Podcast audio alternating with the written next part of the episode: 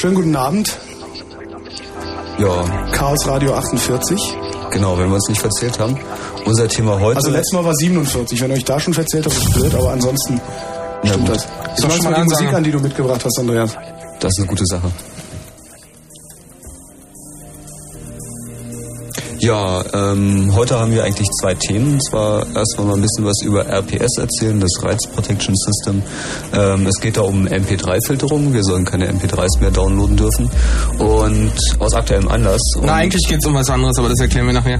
Genau, und danach werden wir uns dem Thema digitalem Geld, elektronischem Geld, E-Cash, E-Commerce, na E-Commerce ist ein schlechtes Wort, E-Commerce machen wir nicht, ähm, digitale Zahlungsmittel im Allgemeinen unterhalten und ähm, was das für Auswirkungen auf die Wirtschaft, auf die Gesellschaft und so weiter und so fort haben wird. Tja, wunderbar. Im Studio sind übrigens äh, Andreas, Felix, Inge und Pluto.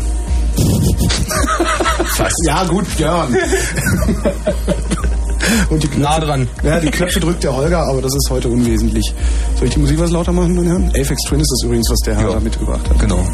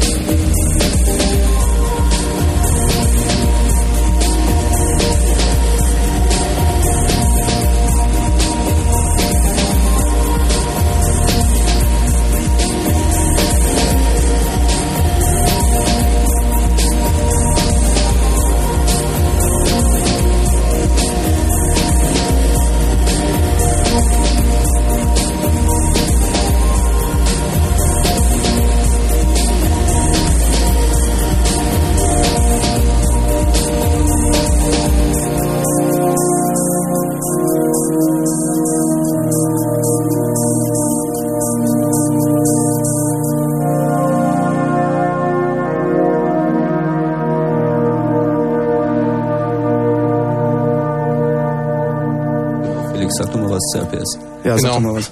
Ja, ähm, RPS ist in letzter Zeit so ein bisschen in News gewesen, aber nicht wirklich breitflächig. Deswegen wollten wir das hier nochmal erwähnen, obwohl das eigentliche Thema der Sendung elektronisches Geld ist.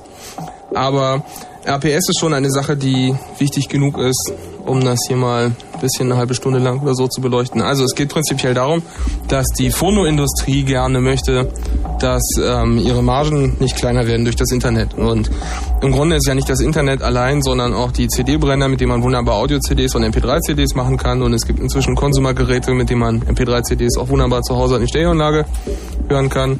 Zum Beispiel so ein DVD. Das sagst du nicht, ich will so eins noch haben, bevor jetzt alle losrennen. Ja, nee, also das ist irgendwie auch das eines der billigsten DVD-Geräte, die es gibt und auch eines der besten. Ich finde, das kann man ruhig ein bisschen pluggen. Das kostet irgendwie 500 Mark beim Mediamarkt. Holt euch das. Man kann den Region-Code abschalten. Genau, man kann den Region Code abschalten, man kann Makromedia abschalten, äh, Makrovision und man kann eben seine MP3-CDs brennen und letztendlich gibt's halt Studien von der Phono-Industrie, die festgestellt haben, dass hinter die Margen weggehen, weil die Leute irgendwie weniger CDs kaufen und das äh, wird. Also eigentlich kaufen die Leute nicht weniger CDs, sondern mehr CDs, aber es sind weniger, als die Leute prognostiziert hatten, was sie verkaufen würden. Und deswegen schließen sie daraus, dass sie mehr Gewinn hätten machen können, wenn es keine MP3s im Internet gäbe und weniger Leute, die Raubkopien auf CDs machen. Also Raubkopien ist so ein Name, der da ganz gerne erwähnt wird. Und eigentlich sind es keine Raubkopien. Das werden wir gleich auch noch klären. Copy Kills Music fällt mir Ja, genau, es gibt so eine tolle Kampagne. Copy Kills Music. Also die Wahrheit ist, dass es nicht illegal ist, wenn ihr euch zu Hause CDs kopiert von eurem Freund. Es ist allerdings illegal, wenn ihr das dann verkauft. Ja? Aber grundsätzlich ist es nicht so, dass es illegal wäre, sich aus dem Internet MP3s zu sorgen und die zu hören. Das darf man. Aber ähm, das gefällt der Phonoindustrie nicht. Vielleicht sollten wir an der Stelle erwähnen, wer die Phonoindustrie ist. Das ist nämlich nicht die Künstler, das sind auch nicht die Vertreter der Künstler, das sind auch nicht die CD-Verkäufer, sondern das sind die Plastikbrenner, die CD-Schweißer. Also die Leute, die am wenigsten daran beteiligt sind, dass Musik gemacht wird, die aber ungefähr die Hälfte der Marge mitnehmen und im Grunde zu Recht die auch langsam. den Vertrieb in den Ländern machen. Also es ist ja so, dass der Genau. Vertrieb äh, pro Land aufgeteilt ist. Das heißt, ähm, wer in Deutschland eine CD von äh, Prince verkauft, darf sie noch lange nicht in den USA verkaufen.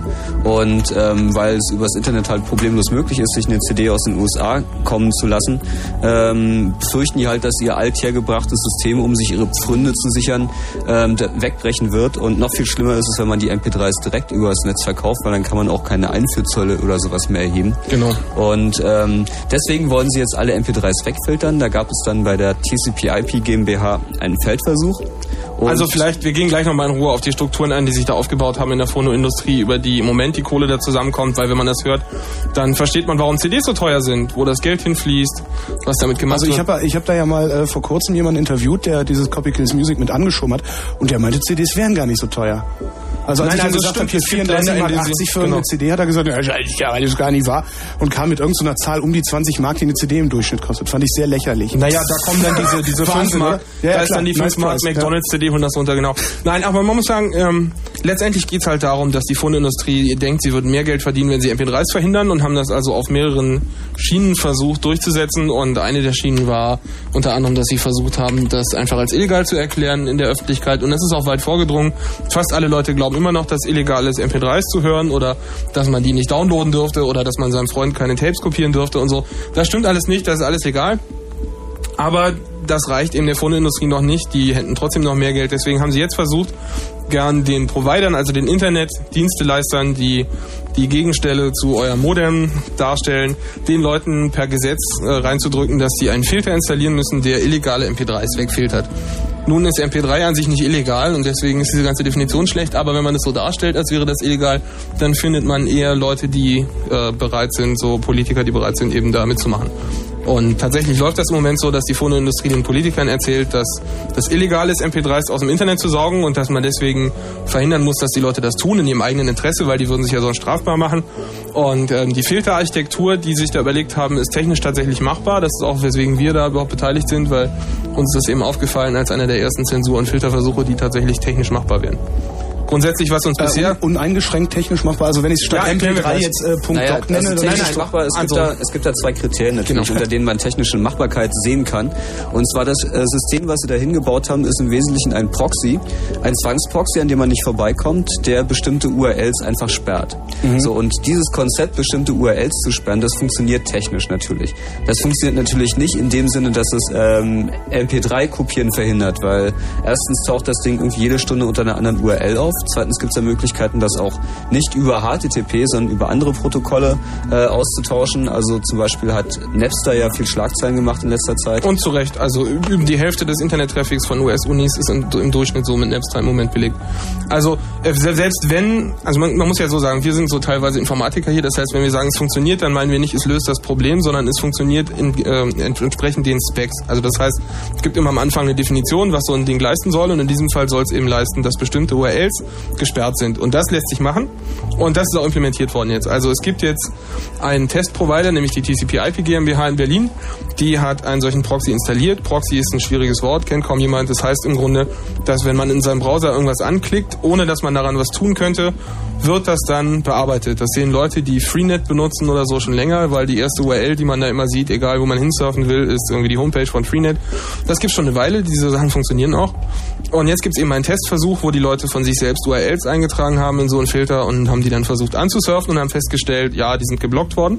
Und aufgrund von diesem Test kann man jetzt behaupten, dass äh, Filterung möglich wäre. Was auch stimmt. Man kann filtern, aber es löst das Problem nicht.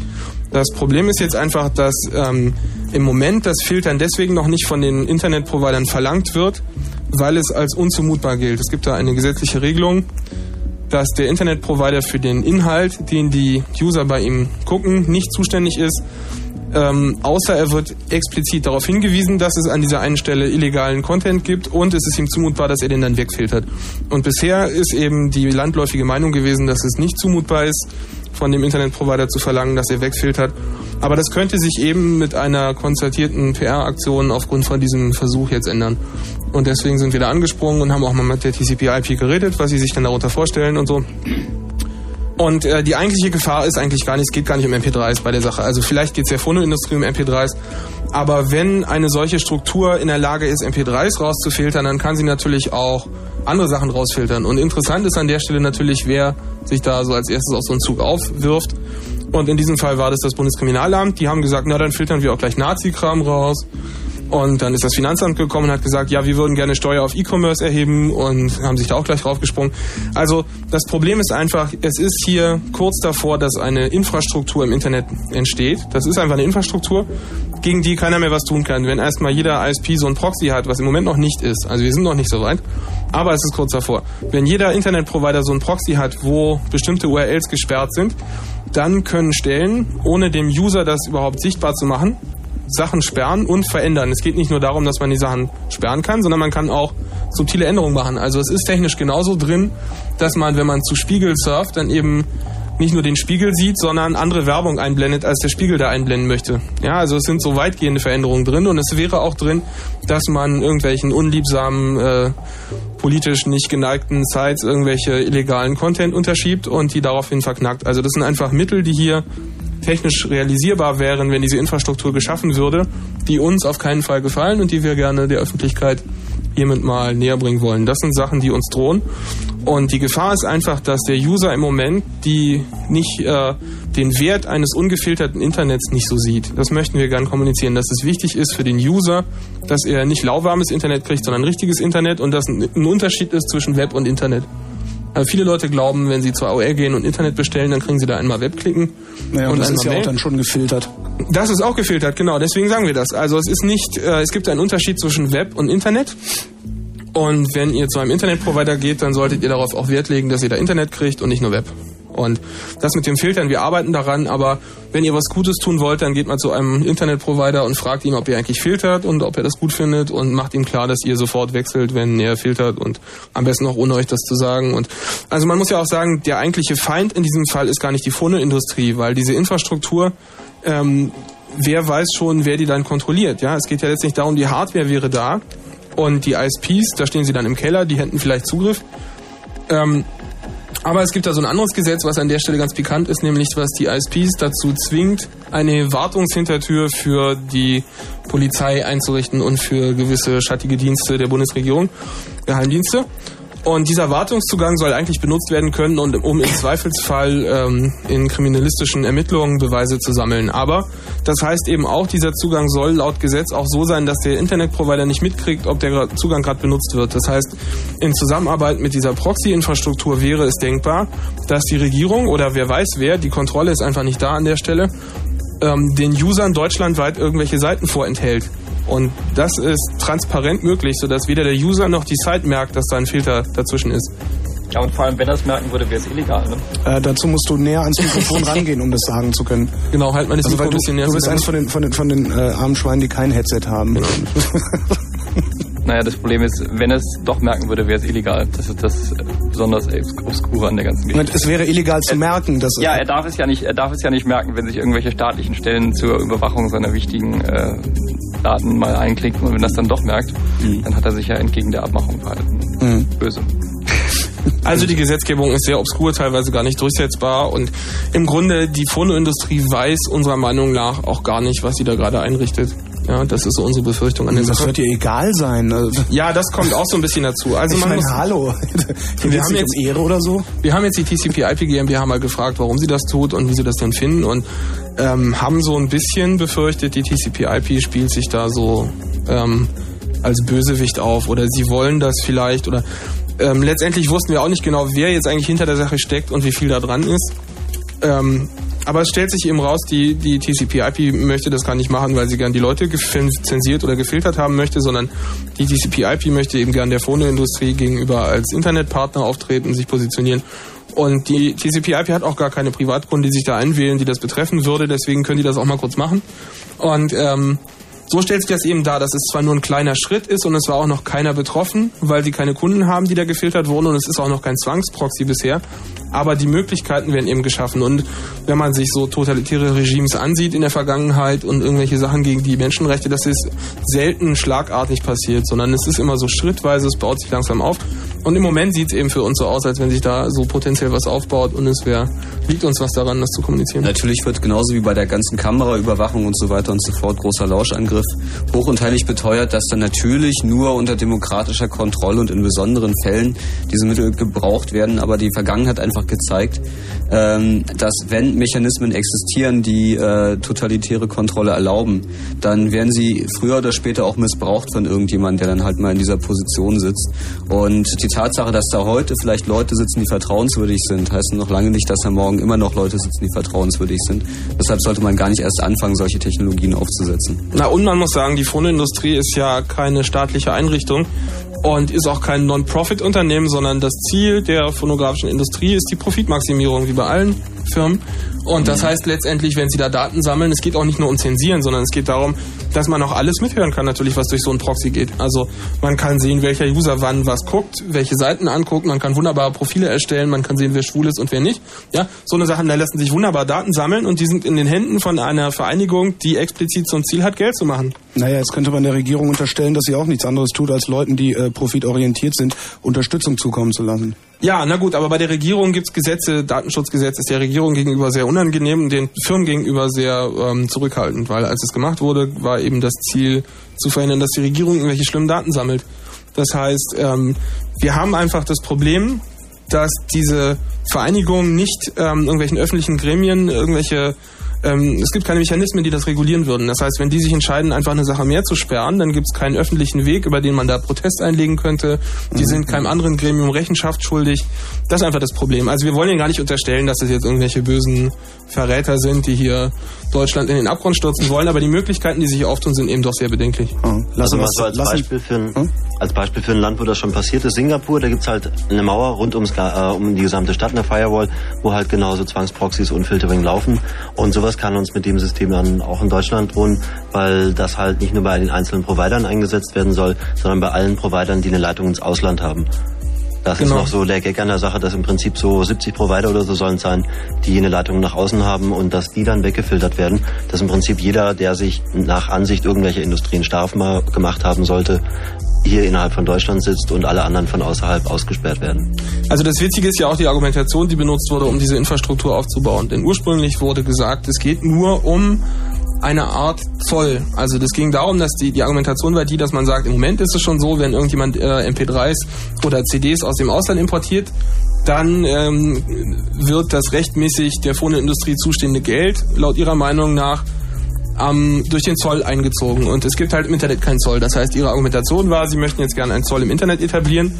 Den, ähm, weil den der Staat nicht einrichtet, müssten sie da eben vorpreschen. Und das war so die, die Argumentation. Und letztendlich, wenn man sich das anhört, klingt das ja auch so, als wenn die eigentlich recht haben und als wenn es da moralisch ihre Verpflichtung wäre, den armen notleidenden Künstlern Geld zukommen zu lassen. Aber man sollte vielleicht an der Stelle deutlich betonen, dass das Geld nicht zum Künstler geht, was da eingenommen wird, sondern das bleibt bei der Phoneindustrie natürlich. Betonen was, betonen was nachher. Machen noch ein bisschen Musik, dann Nachrichten und Genau. immer weiter. Okay.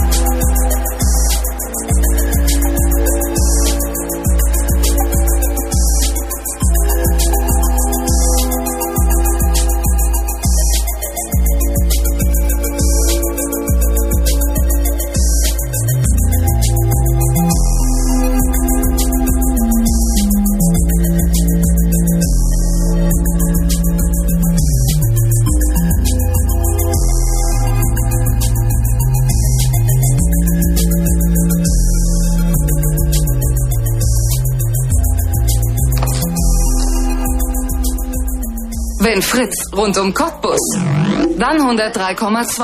Ja, toll. Jetzt hat hier David an der MOD rumgespielt und jetzt ist das Infobett weg. Ich könnte heulen. Es ist immer wieder dasselbe. 22 Uhr, 31 Minuten. Kurzinfo.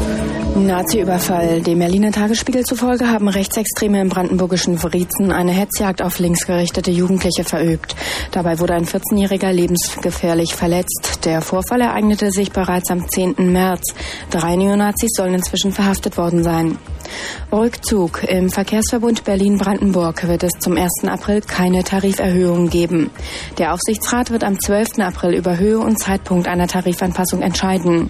In den nächsten 14 Tagen soll auch ein Beschluss zu den Fahrkarten für den Berliner C-Bereich fallen. Abbau. Die Deutsche Bahn will im Rahmen ihres massiven Personalabbaus auch bei den Ausbildungsplätzen sparen. Einem Sprecher zufolge wird die Bahn in diesem Jahr etwa 1000 Lehrlinge weniger einstellen als 1999. Ergebnislos. Die Tarifverhandlungen für die 3,1 Millionen Beschäftigten des öffentlichen Dienstes sind am Abend ohne Annäherung auf den 14. April vertagt worden. Die Gewerkschaften fordern 5 Prozent mehr Lohn und eine Angleichung der Osttarife. Wetter. Hey, hey, Moment. Sport. Eine Meldung vom Fußball. Das Testländerspiel Kroatien, Deutschland endete 1 zu 1. Ah, jetzt hat. Wetter. In der Nacht bis 3 Grad, morgen gelegentlich Regen bis 10 Grad. Entschuldigung, Fritz Kurzinfo mit Nicole Markwald. Vielen Dank und nichts für ungut. Tschüss. Also wir haben vor wenigen Tagen darüber gesprochen bei uns in der letzten Gruppe. Ach du Scheiße, jetzt geht das schon wieder los. Fritz präsentiert die Sat 1 Wochenshow Ingolf Lück. Ja, muss ich hinhören, soll ich? Anke Engelke. Ja, Leute, hör mal. Bastian Pastewka. Hallo, liebe Liebende. Markus Maria Profitlich. Auch ich werde dabei sein. Dann sind wir schon zu viel. Die Sat 1 Wochenshow live in Berlin. Samstag, 27. Mai in der Waldbühne. Ich freue mich wahnsinnig. Präsentiert von Fritz.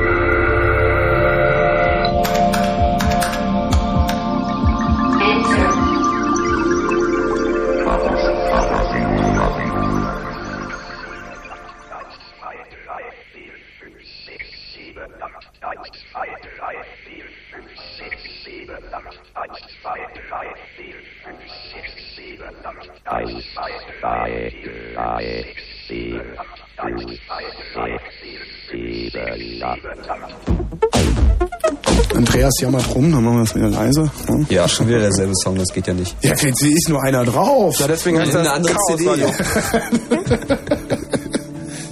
Ja, das, Schon ist, das besser. ist neu. Das ist Schon besser. Echt? Ja, also äh, mit RPS waren wir, glaube ich, soweit fast fertig, ne?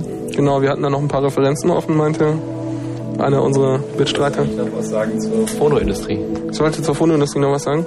Genau, die Phonoindustrie. Und zwar ähm, ist es da ja so, dass es da verschiedene Schritte gibt. Also da gibt es irgendwo den armen, hungerleidenden Künstler, der Musik macht. Genau. Und äh, dann geht er damit zu einem Label und ähm, dieses Label produziert dann eine Platte und diese wiederum wird dann von einem Vertrieb in verschiedenen Ländern verkauft. Das war diese Geschichte, wo dann für jedes Land jemand anders die Rechte hat, um den Vertrieb zu machen.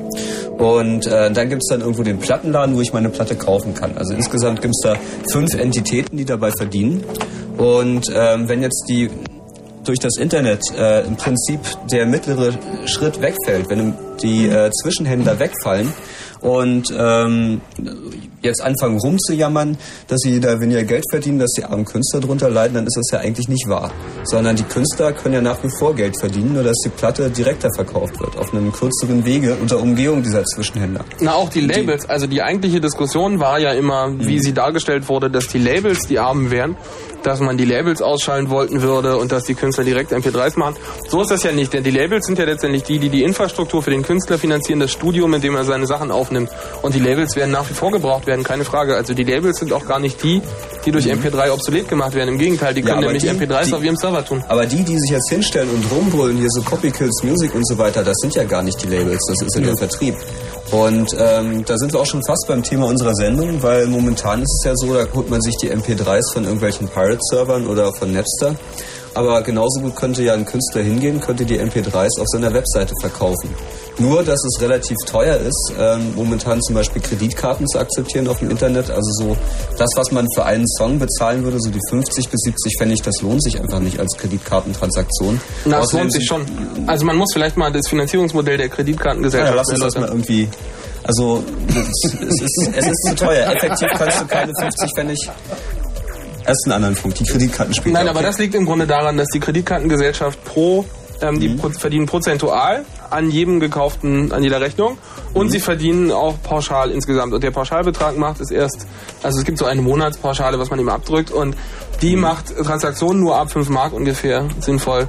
Genau, und außerdem sind äh, Kreditkarten sowieso böse, weil sie eine Datenspur hinterlassen und ähm, weil es geborgtes Geld ist und man dann ruckzuck Schulden angehäuft hat und so weiter und so fort. Also insgesamt sind die Zahlungsmittel übers äh, Internet noch nicht wirklich attraktiv dafür, Musik tatsächlich zu verkaufen. Und ähm, wenn das aber da ist, wenn man in der Lage ist, ähm, als Künstler einfach ein MP3 auf seine Webseite zu packen, dafür 50 Pfennig zu nehmen, ohne großen Aufwand, ohne dicke Verträge unterschreiben zu müssen, ähm, dann werden plötzlich, wird plötzlich der Vertrieb gar nicht mehr gebraucht und fällt weg.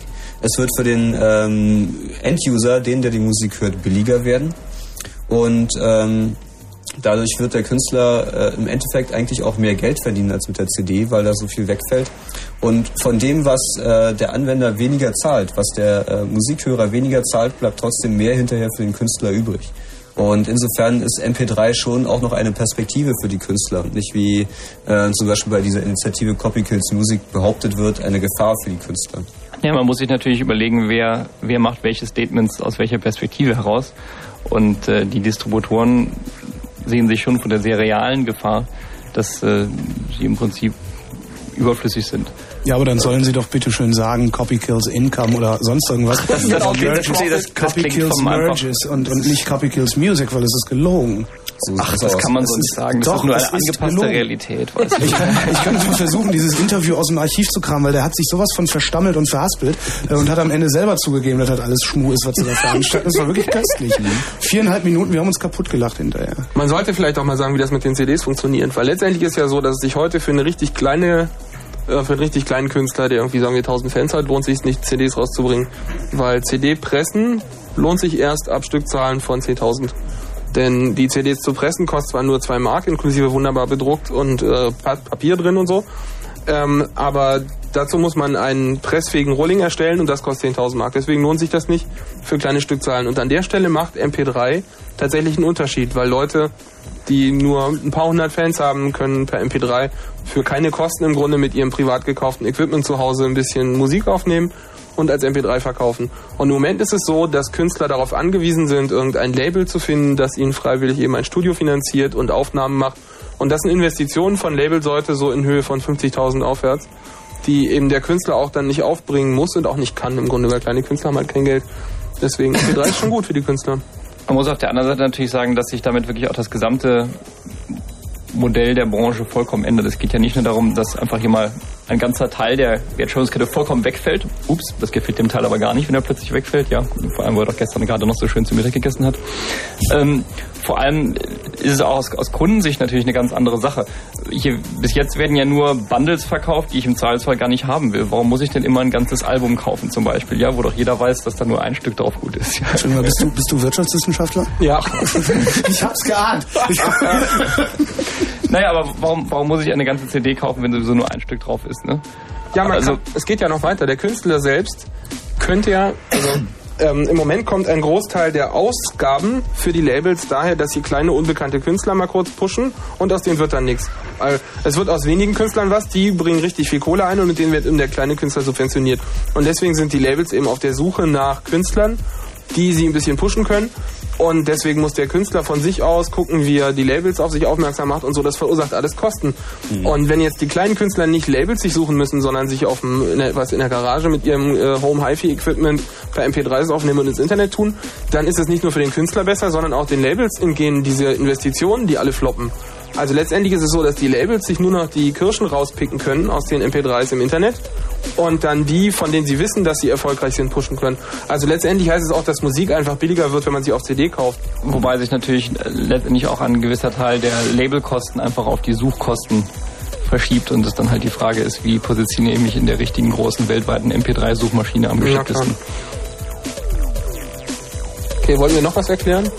Ich glaube, mittlerweile können wir zur... Ähm, Genau. Da haben wir eigentlich auch gleich eine gute Überleitung zum nächsten Thema, weil wenn jetzt gesagt wurde, man kann den Zwischenhandel ausschalten, man kann da draußen Äh, jeder kleine Musiker kann seine eigenen MP3s direkt übers Internet verkaufen, er kann sie da anbieten, er kann sich damit sein Studio finanzieren und seine Miete zahlen und so weiter. Dann stellt sich halt die Frage, wie geht denn das? Weil irgendwie Geld und Internet und irgendwie alles unsicher und wollen wir überhaupt Geld im Internet? Und das wird dann gleich nach der nächsten Musik das Thema, äh, das Thema für die nächsten anderthalb Stunden.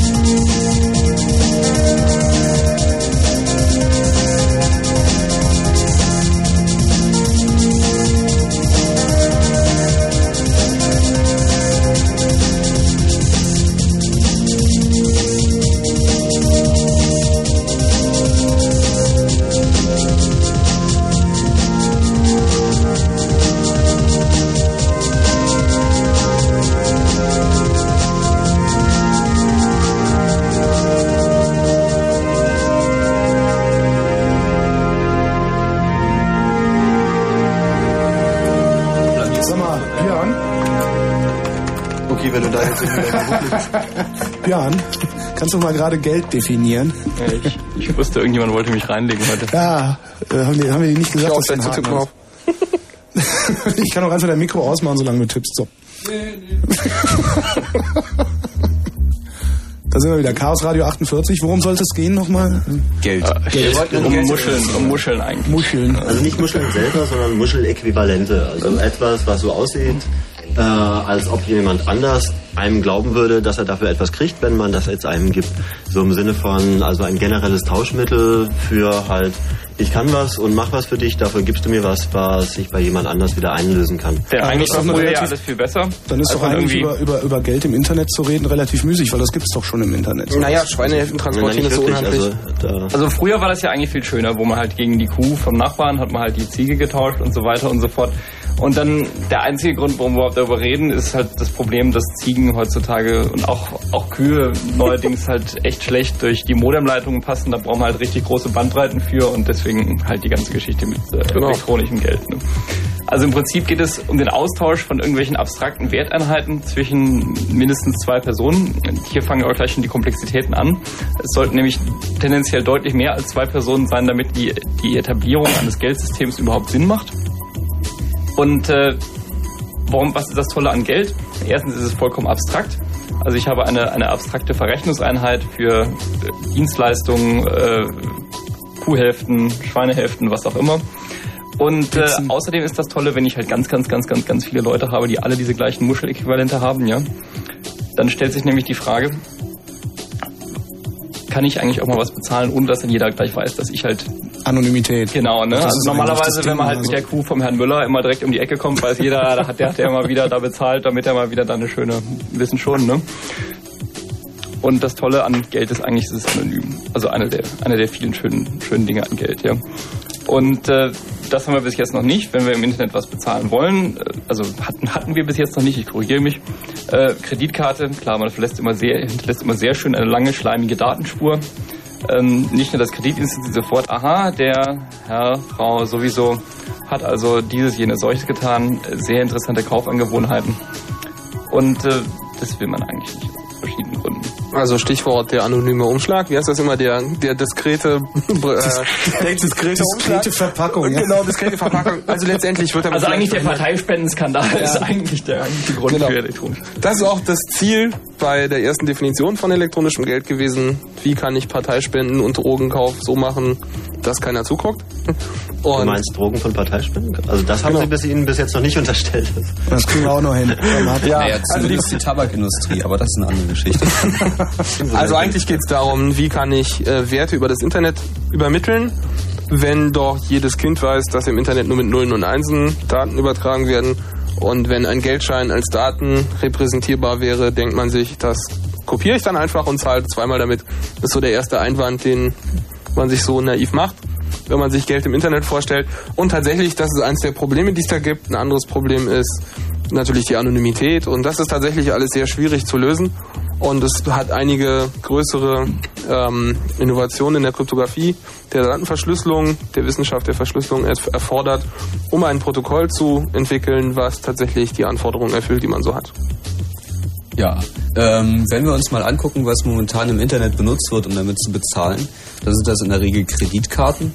So ähm, gelegentlich findet man auch mal Versuche, sowas wie die Geldkarte oder äh, Mondex äh, in äh, Großbritannien und so weiter und so fort zum Bezahlen einzusetzen. Mondex? Mondex ist, Ist auch so ein dasselbe wie die Geldkarte von der Technologie her. Ist in Großbritannien, deswegen kennst du es nicht. Ne, vermutlich. Ja, und in Afrika. Also das haben da Ja. gerade 17 Ja, in- Staaten irgendwie. Ja, ja. In den Benelux-Staaten läuft dasselbe System unter dem Namen Proton. Also es wird ähm, überall natürlich inkompatibel, äh, prima für die EU, gerade versucht einzuführen. Und ähm, die ähm, haben sich um das Problem der kopierbaren Daten nicht wirklich hinreichend gekümmert, sondern da sind ähm, ist das Geld ähm, auf der Chipkarte gespeichert, im Prinzip ein Zählerstand auf der Chipkarte. Und die Sicherheit beruht darauf, dass ich von außen ähm, diesen Zählerstand nicht manipulieren kann. Sagen in der Sie. Theorie, sagen sie. In der Praxis ist es leider doch möglich, das zu tun und das wissen sie auch. Und deshalb werden, werden zu diesen Chipkarten sogenannte Schattenkonten geführt. Das heißt zentral, alle Buchungen, die ich auf der Chipkarte tätige, werden zentral nochmal zusammengeführt und es wird nachgerechnet, ob auch ja irgendwie den Betrag, den ich vorher eingezahlt habe, dass er nicht überschritten wurde beim Abbuchen. Das heißt, ähm, das System, die Geldkarte behauptet auch immer wieder von sich, sie wäre anonym und ähm, ist sie aber auch nicht. Also genauso bei Kreditkarten fällt bei der Geldkarte an einer zentralen Stelle eine Datenschleimspur an. und ähm, die wiederum ist auf eine einzelne Person zurückzutracen und ähm, das möchte man dann ja eigentlich doch nicht. Also theoretisch, theoretisch, also man kann vielleicht sagen, laut Spec, laut, laut Beschreibung steht bei dem Schattenkonto kein Name daneben. Aber wenn ich da mit meiner EC-Karte einzahle, oder dann zahle ich da ein und bei der EC-Karte steht mein Name dran. Das heißt, diese Zu Zuordnung ist nicht schwierig. Äh, Und na, kurzer Einwurf, also Geldkarte ist definitiv personen- und kontobezogen. Es gibt die Wildcard, nach genau, Einwürfen von Datenschützer. Wurde Also es gibt auch, man kann äh, Gerüchten zufolge bei den Sparkassen das kriegen. Ich persönlich habe es noch nicht versucht. Äh, das ist eine Geldkarte ohne EC-Funktion auf der gleichen Karte und wo auch der Kundenname nicht der Bank bekannt ist. Das heißt, ich gehe dahin, kaufe wie eine Telefonkarte. So Ja, man kann die dann auch mit Bargeld aufladen, das sollte man auch tun, ansonsten hat man natürlich die gleichen Probleme wie vorher, aber auch die Geldkarte ist nicht sicher. Also gar nicht, die Anonymität ist gar nicht das einzige Problem, sondern es geht auch darum, kann damit betrogen werden. Und wenn bei der Geldkarte jemand betrügt, dann haftet der Händler. Das heißt, der nicht irgendeine Versicherung von den Herausbringern der Karten, wie das bei Kreditkarten ist, sondern der Händler haftet und das will man ja eigentlich nicht als Kunde. Deswegen ähm, benutzen wir hier eigentlich alle keine Geldkarten und würden euch das auch nicht empfehlen. Man kann übrigens sagen, an, als Kunde kann man sehen, ob ein Standard sicher ist oder nicht, je nachdem daran, ob der Betrag, den man damit höchstens ausgeben darf, limitiert ist oder nicht. Denn wenn die Banken wissen, dass ein System unsicher ist, dann limitieren sie den Betrag auf 400 Mark. Das gilt bankintern als Bagatellgrenze. Wenn es nämlich mehr Geld ist, was da verloren geht, dann würde es sich lohnen, hinterher zu forschen. Deswegen ist auf Geldkarten auch limitiert, dass da höchstens 400 Mark aufgeladen werden können. Also auch die Banken wissen, dass es unsicher ist und nicht anonym und deswegen Finger weg von Geldkarten. Ähm, an der Stelle muss man sich natürlich fragen, was ist die, denn die komplette Liste von Anforderungen an ein Zahlungsmittel, ähm, wie wir es gerne hätten im Internet. Und ähm, zwei Japaner, nämlich Okamoto und Ota, haben mal eine Liste aufgestellt. Ähm, sechs Features. Äh, Unabhängigkeit, also das Geld muss unabhängig von einem physikalischen Aufbewahrungsort sein. Es gibt da einige Konzepte, die beruhen darauf, dass man so eine sichere elektronische Geldbörse hat oder halt eine Chipkarte oder sowas. Und ähm, das soll bei dem Protokoll nicht so sein. Das heißt, man muss in der Lage sein, das Geld beliebig äh, zu kopieren, durch die Gegend zu schicken und so weiter und so fort. Man möchte ja auch vielleicht mal ein Backup von seinem Geld machen. Nachher geht diese Geldkarte kaputt und das Geld ist weg. Und das möchte man ja nicht. Also das System sollte sich durch Eleganz im Design äh,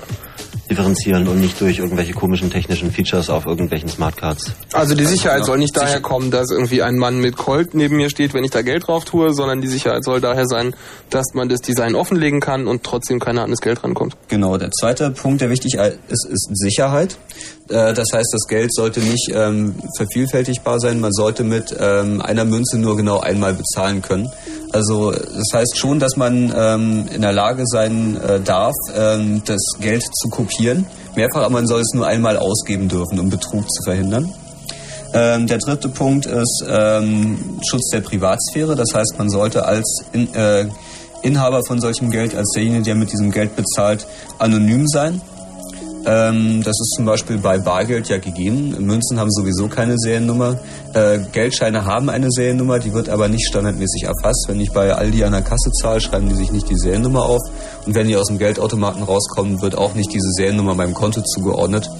Ähm, hoffentlich wird sich das nicht ändern. Wenn sich das ändert, ist das natürlich ein Problem. Aber ähm, es ist äh, unseres Erachtens wichtig, dass Geld anonym ist.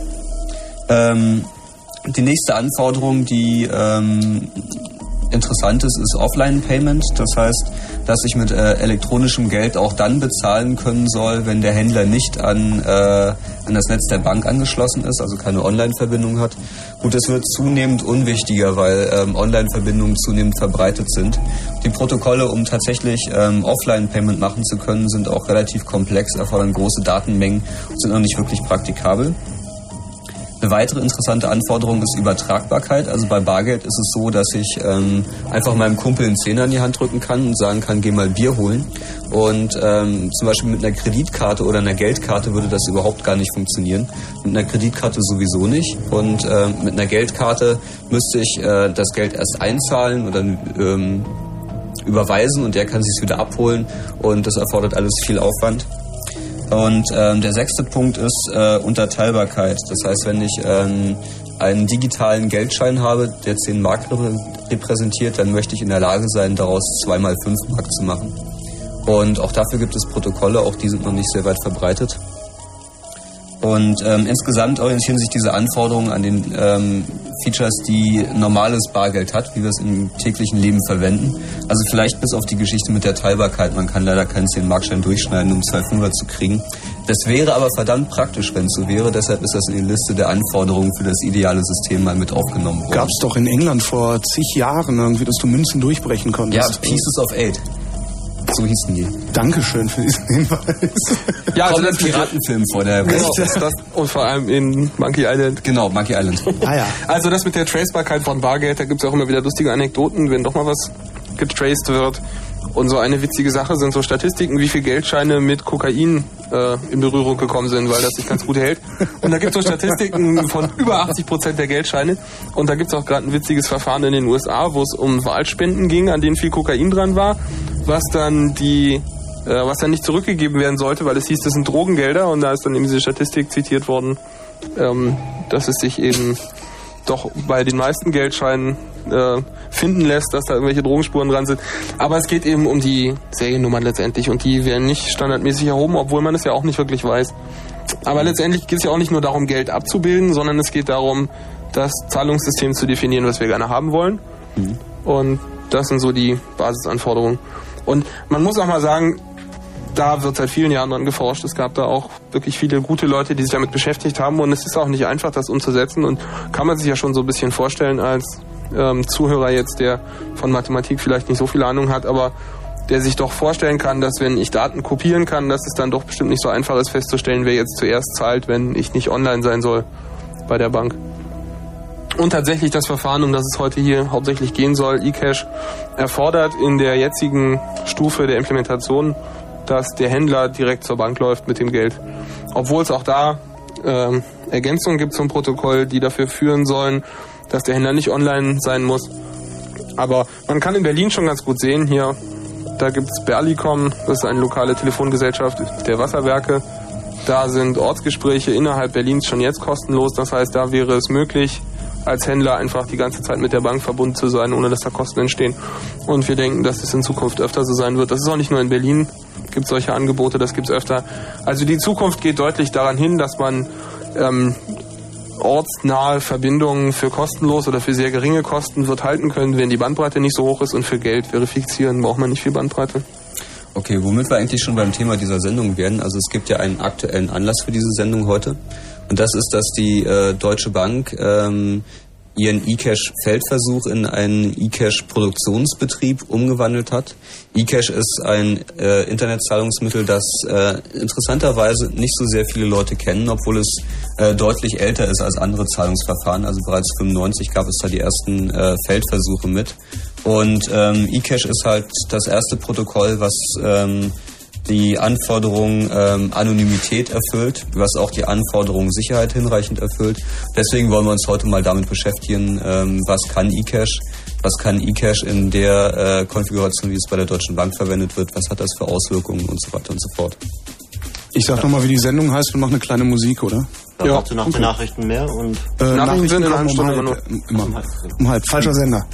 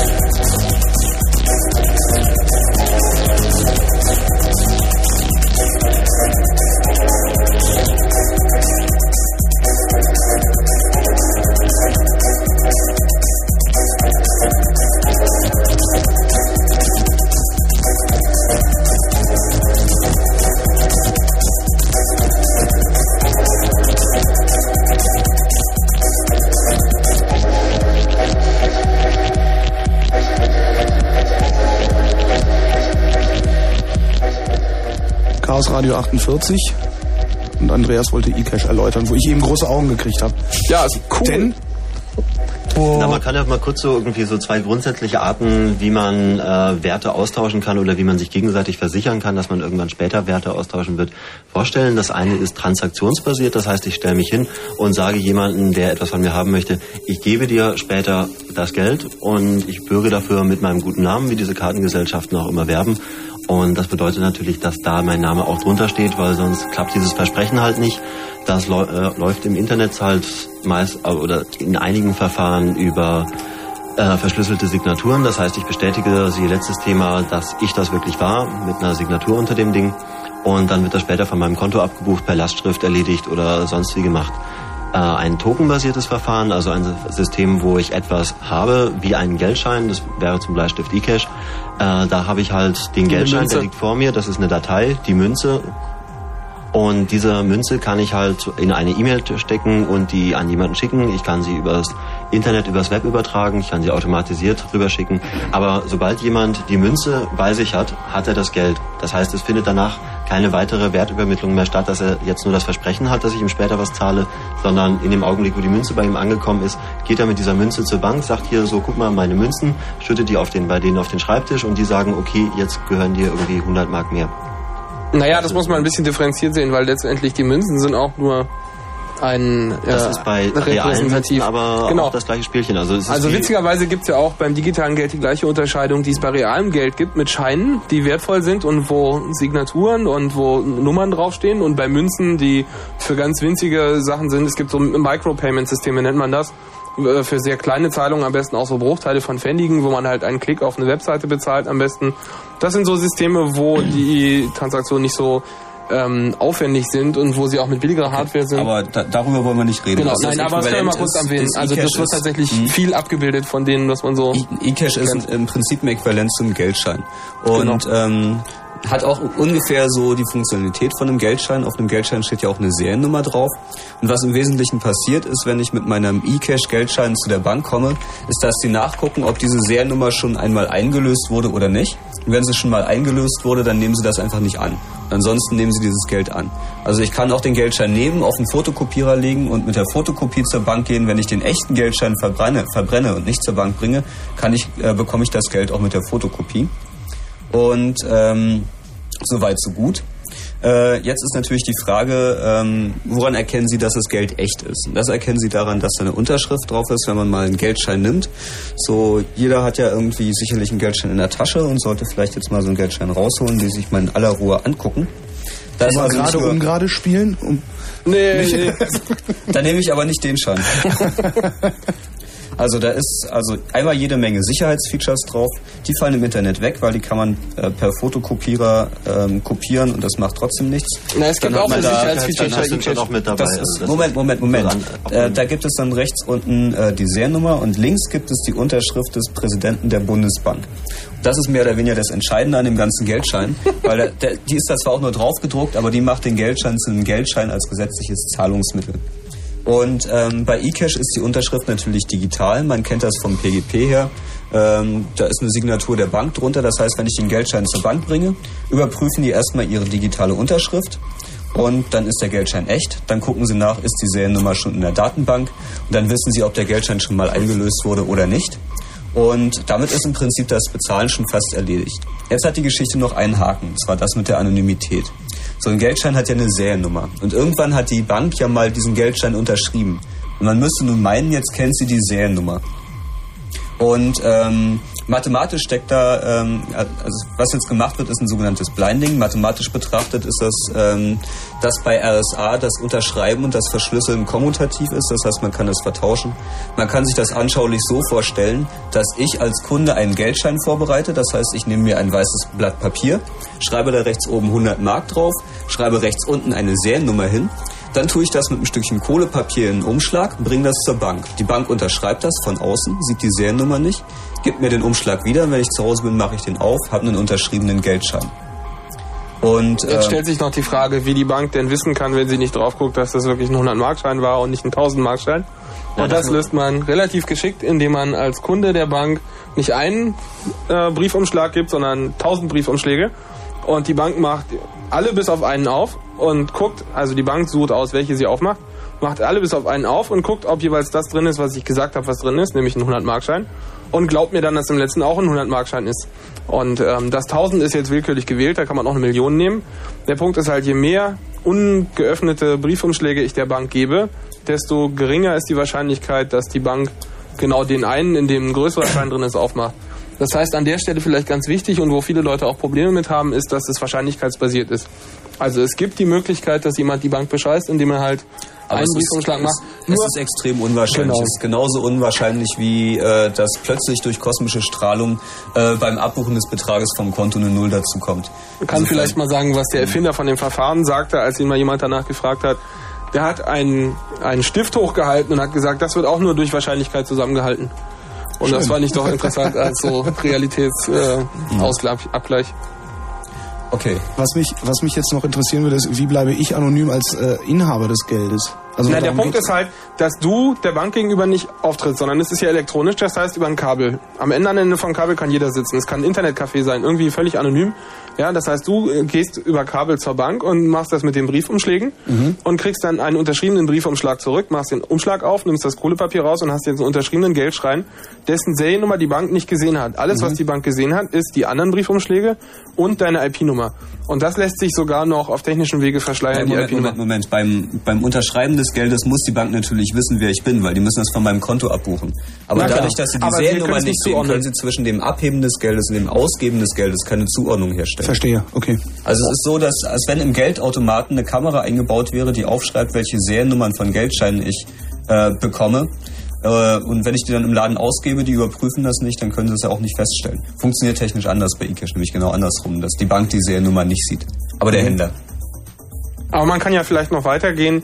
Ähm, wer jetzt aufgepasst hat, dem ist aufgefallen, dass der Händler ein Problem hat an der Stelle.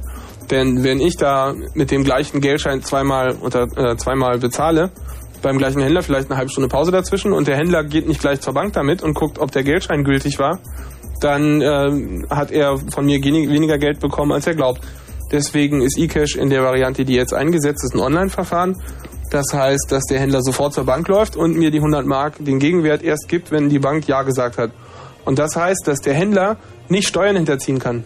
Der Händler kann nicht Bargeld von mir nehmen und damit in die Schweiz laufen in einem Koffer, sondern äh, er muss sofort zur Bank laufen. Und ähm, das wird von manchen Leuten, die das erstmal hören, so ausgelegt wie, na ist doch gar nicht anonym, weil der Händler tritt ja der Bank gegenüber auf. Aber das ist auch gar nicht die Anonymität, die man verhindern will. Denn Er tritt ja ohnehin auf. der Händler muss Also- auf jeden Fall auftreten, weil wenn er wäre er Kohle mitnimmt, also- genau. Also der Händler, ähm, der Händler tritt der Bank gegenüber sofort auf, aber die Bank und der Händler, ähm, also der Händler weiß, wenn ich da kaufe, natürlich wer ich bin, aber die Bank weiß es nicht, außer der Händler sagt ihm. Ja? Das heißt grundsätzlich, der Händler hat kein Interesse daran, der Bank zu sagen, wer ich bin. Sonst gehst du nicht mehr einkaufen. Also auch der Händler braucht es nicht zu wissen, weil er weiß es Ja. nur dann, wenn ich mich direkt halt über das Internet halt Wenn über mir schicken lasse. Mit, ihm ver, äh, mit ihm verbinde oder halt die Adresse mit angebe für schicken. Genau, für Aber- MP3-Download sieht das nicht, aber wenn ich mir natürlich ein Päckchen schicke, dann ist da meine Adresse drauf. Aber letztendlich, der Punkt ist eben, dass die Bank nicht weiß, wer da gekauft hat. Und das heißt, dass die Bank nicht zuordnen kann, der guckt viel Porno. Also die Bank kann sehen, Porno macht viel Umsatz, aber die Bank kann nicht sehen, was ich alles gekauft habe. Und ähm, es gibt auch keine andere Instanz außer dem Händler, der koordinieren könnte, wenn er denn genau aufpasst, wer sich da was zuschicken lässt, wie viele Leute wie viel kaufen. Aber es sind keine weitergehenden Aussagen möglich, wie dass äh, ich irgendwie den Grünen gern Parteispenden mache. Sowas lässt sich dann halt nicht feststellen. Ja, aber das ist doch auch wunderbar. Also ich meine, da regelt Das sich ist genau, das regelt sich ja von selbst, weil der Händler, also wenn der Händler anfängt, das zu missbrauchen, gehst du nicht mehr da einkaufen, das ist nicht sein Interesse. Ja, na gut, aber muss man Naja, sagen, das kommt der, der an, Kunde man sieht's so ja nicht. bietet, ja. Also, Bitte? es kommt drauf an, was man ihm so bietet, ja. Gut, also letztendlich natürlich kann da immer irgendwie ein Kartell sich von kriminellen Elementen bilden, die versuchen mir irgendwie die Waren nur gegen Fingerabdruck zu geben und dann die Fingerabdrücke auswerten, na klar, aber letztendlich da kaufe ich dann nicht mehr. Also wenn sowas an die Öffentlichkeit kommt, kauft man dann nicht mehr. Das kann man vielleicht jetzt an DoubleClick ganz gut sehen, wie sowas zurückschlagen kann. Die haben ja auch angefangen, Profile zu bilden und das stört erstmal keinen, die Möglichkeit, dass es vielleicht ginge.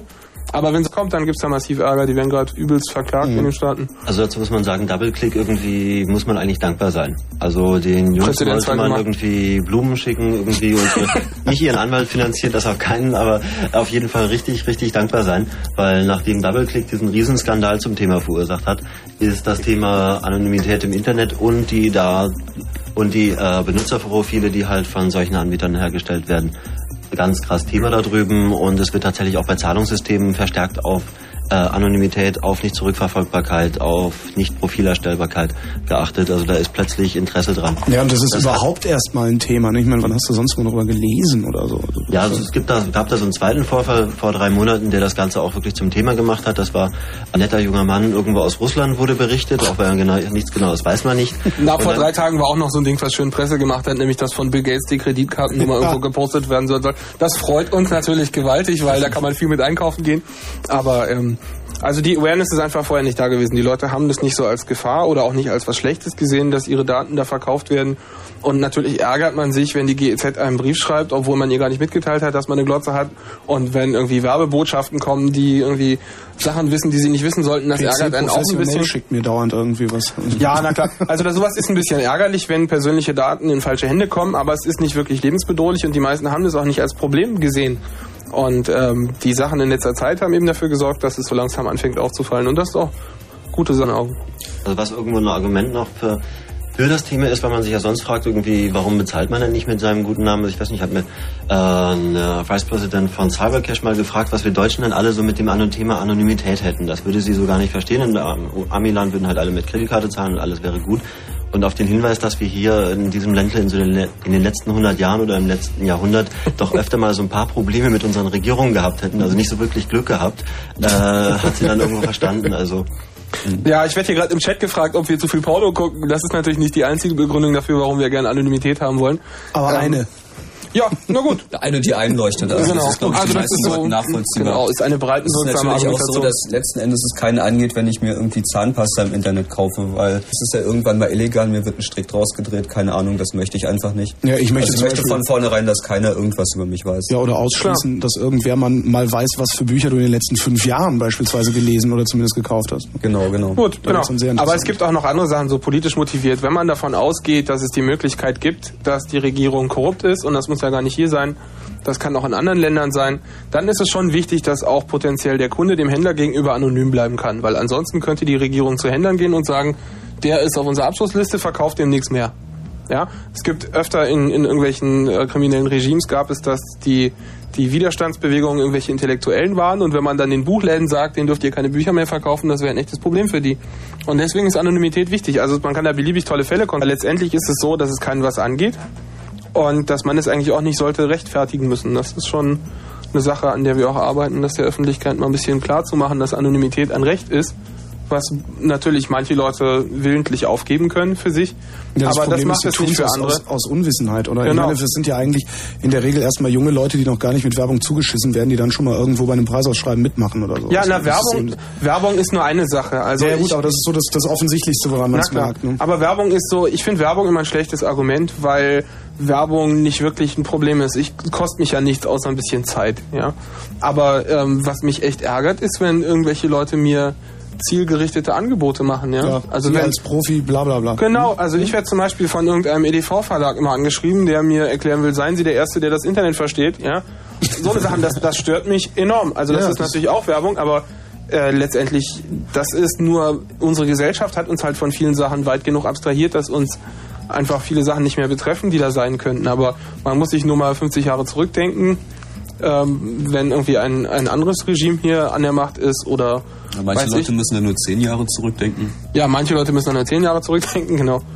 Also letztendlich ist es nicht gut, dass der Staat oder irgendeine andere Instanz Daten über die Leute sammelt, die er nicht haben muss. Das ist einfach eine Sache, die muss man einfach als Grundrecht der Leute akzeptieren. Jeder hat ein Recht darauf, dass seine Daten nach seinem Wissen und Willen nur gespeichert werden. Ja, ich würde vorschlagen, dass wir nach der nächsten Musik mal ein paar Hörer reinnehmen. Und zwar würde uns interessieren, ähm, ob ihr schon mal über das Internet was eingekauft habt und wie ihr da bezahlt habt, ob ihr da irgendwie ein schlechtes Gefühl dabei hattet, ob irgendwie ihr vielleicht eingekauft hättet, wenn ihr gewusst hättet, dass es anonym ist, dass es sicher ist, dass da nichts passieren kann. Und ähm, wie ihr denn diese E-Cash-Geschichte seht. Die Fritz-Hotline ist geschaltet. 0331 für Potsdam 70 97 110.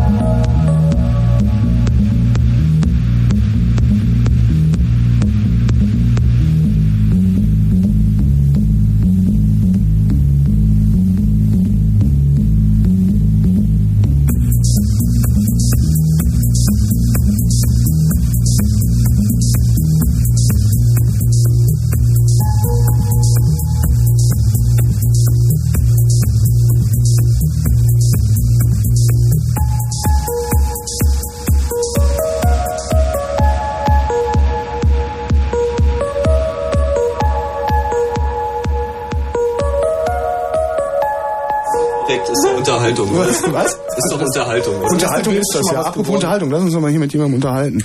Oh ja, gute Idee. Guten Abend, wer bist denn du? Ich bin der Bademeister. Ja, Mensch, Bademeister. Ja. Was scheppert denn da bei euch, Jungs? Ja, ich habe hier ein Keyboard, was hier durch die Gegend fliegt. Achso, ja gut. Schmeiß weg.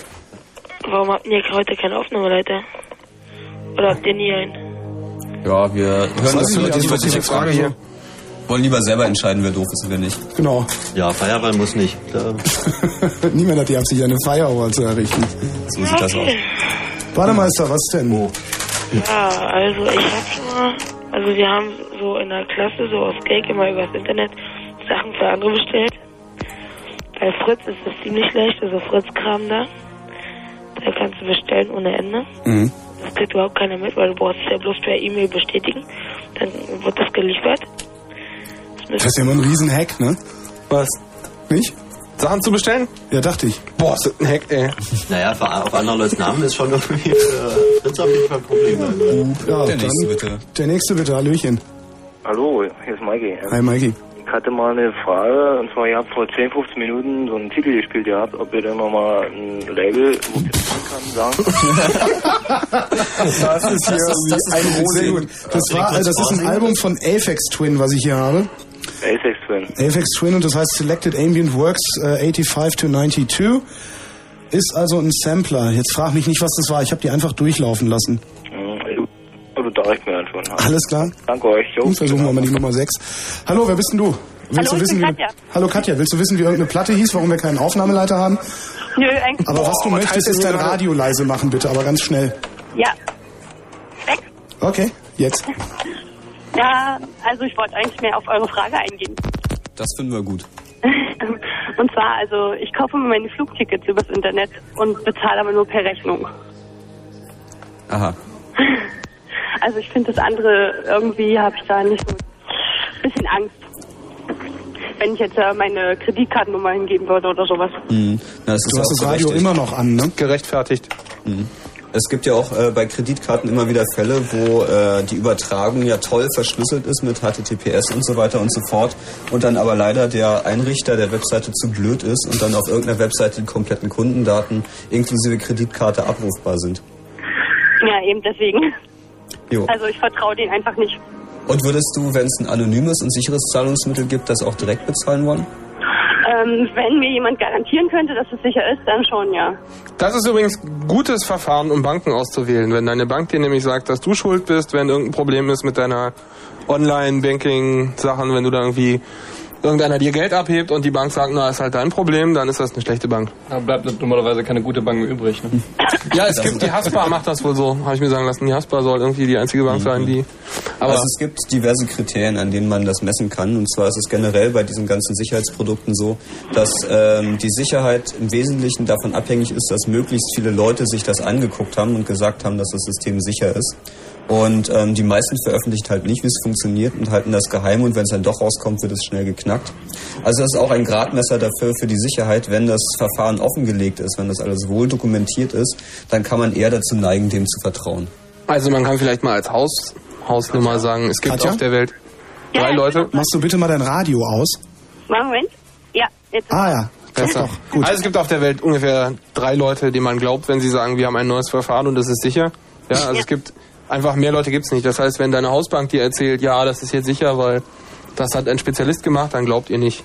Ja. Also von Online-Banking halte ich sowieso nicht viel. Naja, also Online-Banking ist nicht grundsätzlich schlecht, aber die Frage ist einfach, ob die Bank sagt, ähm, alles deine Schuld oder nicht. Und wenn die Bank ihrem eigenen Verfahren eh nicht traut und sagt, naja, das hauen wir lieber dem Kunden aufs Konto, dann äh, ist das schon ein schlechtes Zeichen eigentlich. Meine Bank ist da richtig cool. Also es ist so eine ganz kleine Sparkassenfiliale in der Nähe von Köln. Ich sag gar nicht mehr.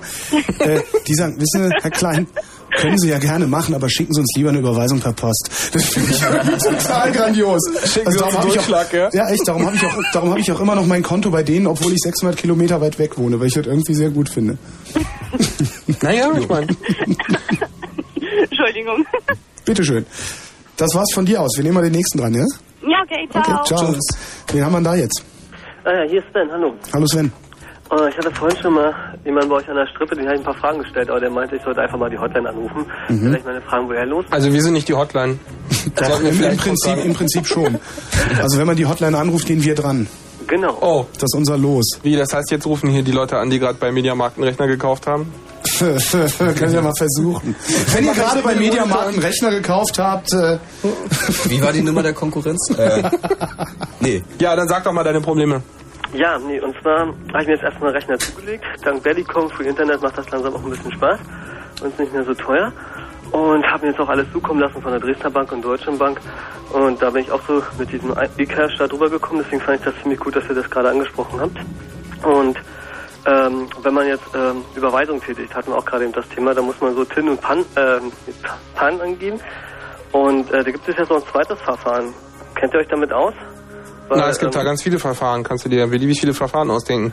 Aber grundsätzlich ist es so, wenn du PIN und TAN hast, dann musst du dich der Bank gegenüber nicht zweifelsfrei authentisiert haben, andererseits anderweitig. Also man kann auch mit Verschlüsselung das so machen, dass der User sich in seinem Browser einen Key generiert, das ist dann SSL 3 oder TLS, und dann kann die Bank anhand äh, des, der Browserverschlüsselung feststellen, ob du du bist. Aber das heißt eben auch, dass du nicht aus dem Internetcafé mal kurz eine Überweisung machen kannst.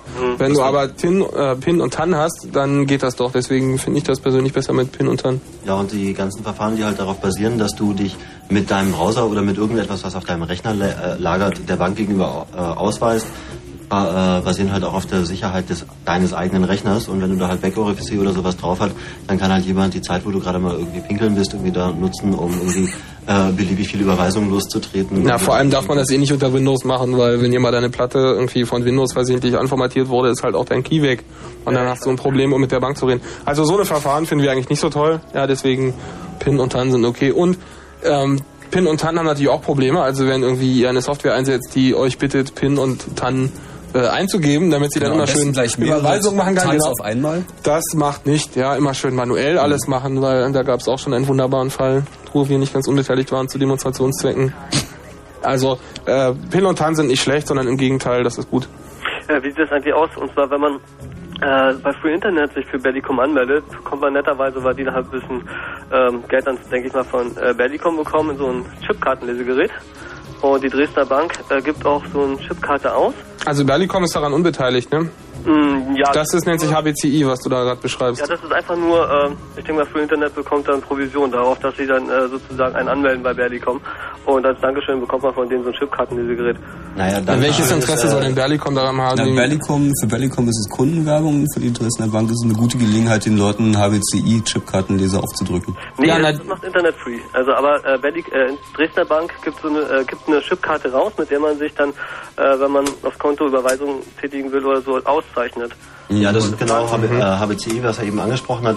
Und das, äh, was du da gerade gekriegt hast, ist halt ein Bundling-Angebot, wo halt einer von beiden dem anderen Anbieter, also jetzt die Bank, dem äh, Online-Provider oder anders, andersrum, halt Geld dafür gibt, dass sie dir gleich noch was mitverkaufen oder halt was mitschenken. Ja, klar. Wie zum Beispiel diesen Kartenleser, was halt eine der größeren Probleme bei der Einführung von HBCI ist, dass halt kaum jemand so einen Kartenleser zu Hause hat und auch kaum jemand bereit ist, knapp 100 Mark für so einen Teil auszugeben, bloß damit er jetzt irgendwie ein bisschen Online-Banking machen kann. Und ich hatte eigentlich gehofft oder gedacht, dass das äh, sicherer ist mit dieser Karte, weil wenn man da mal seinen sein Code ein, äh, durchs Internet jagt, dachte ich, ist es kein Problem, das irgendwie abzufangen. Aber wenn man das mit so einer Karte macht, habe ich gehofft, dass es vielleicht sicherer ist. Also es ist nicht wirklich äh, viel sicherer als Pin und TAN. Es ist ein bisschen bequemer, weil man nicht ständig seine TANs erneuern muss. Eigentlich Aber- ist es gar nicht sicherer als ist Pin und eigentlich, TAN. genau, das ist nämlich eigentlich der Grund. Also das Problem ist, immer wenn man was in der Hand hat, was man dann irgendwie halt äh, Anführungsstriche sicher in der in der Jackentasche bei sich haben kann, hat man das, gibt einem das natürlich ein gewisses subjektives Sicherheitsgefühl, aber das ist eigentlich weitgehend illusorisch. Das Also kommt von der PR-Abteilung, die Aktion. Ganz grundsätzlich, ganz grundsätzlich ist ein System. Naja, aber ob ich, ob ich jetzt irgendwie meine Chipkarte verliere oder den Stapel Tanz verliere, ist eigentlich auch kein Unterschied mehr. ja, eben, ganz genau. Also es ist eigentlich ganz genauso sicher, nur dass so eine Chipkarte natürlich viel schicker aussieht. Aber HBCI hat... Äh, sicher ist es, dass jemand diese Daten äh, auf dem Weg zur Bank abfangen kann und sozusagen Das mit ist meinem in- Code einkaufen kann? das, ist in beiden Fällen gleich. Das ist äh, nicht davon abhängig, ob du jetzt eine Chipkarte oder eine TAN hast. Aha, also einfach nur einfach. Genau. Also letztendlich kannst du mal zu deiner zu beliebten Bankfiliale gehen und einmal den Vordereingang und einmal den Lieferanteneingang betrachten. Und wenn der Vordereingang drei Kameras hat und der Lieferanteneingang gar keiner, dann weißt du, das ist so wie bei fast allen anderen Banken und so ist das eben mit Sicherheit. Wenn das nach außen schön sicher aussieht, dann hat der Kunde ein gutes Gefühl und lässt sein Geld lieber bei der Bank. Und das ist der Hintergrund. Also HBCI Aber- ist nicht intrinsisch sicherer oder unsicherer als, als äh, PIN und TAN. Ähm, aber, Aber letztendlich. komfortabler. Aber es ist halt komfortabler und auch Aber nicht soll- wirklich die Chipkartenleser gab nicht es auch Hardware-Probleme. für- Sollte HBC nicht auch für Überweisungen verwendet werden? Also Ja. für E-Commerce-Transaktionen einfach? Ursprünglich, naja, aber es gibt ja keine Listengegend.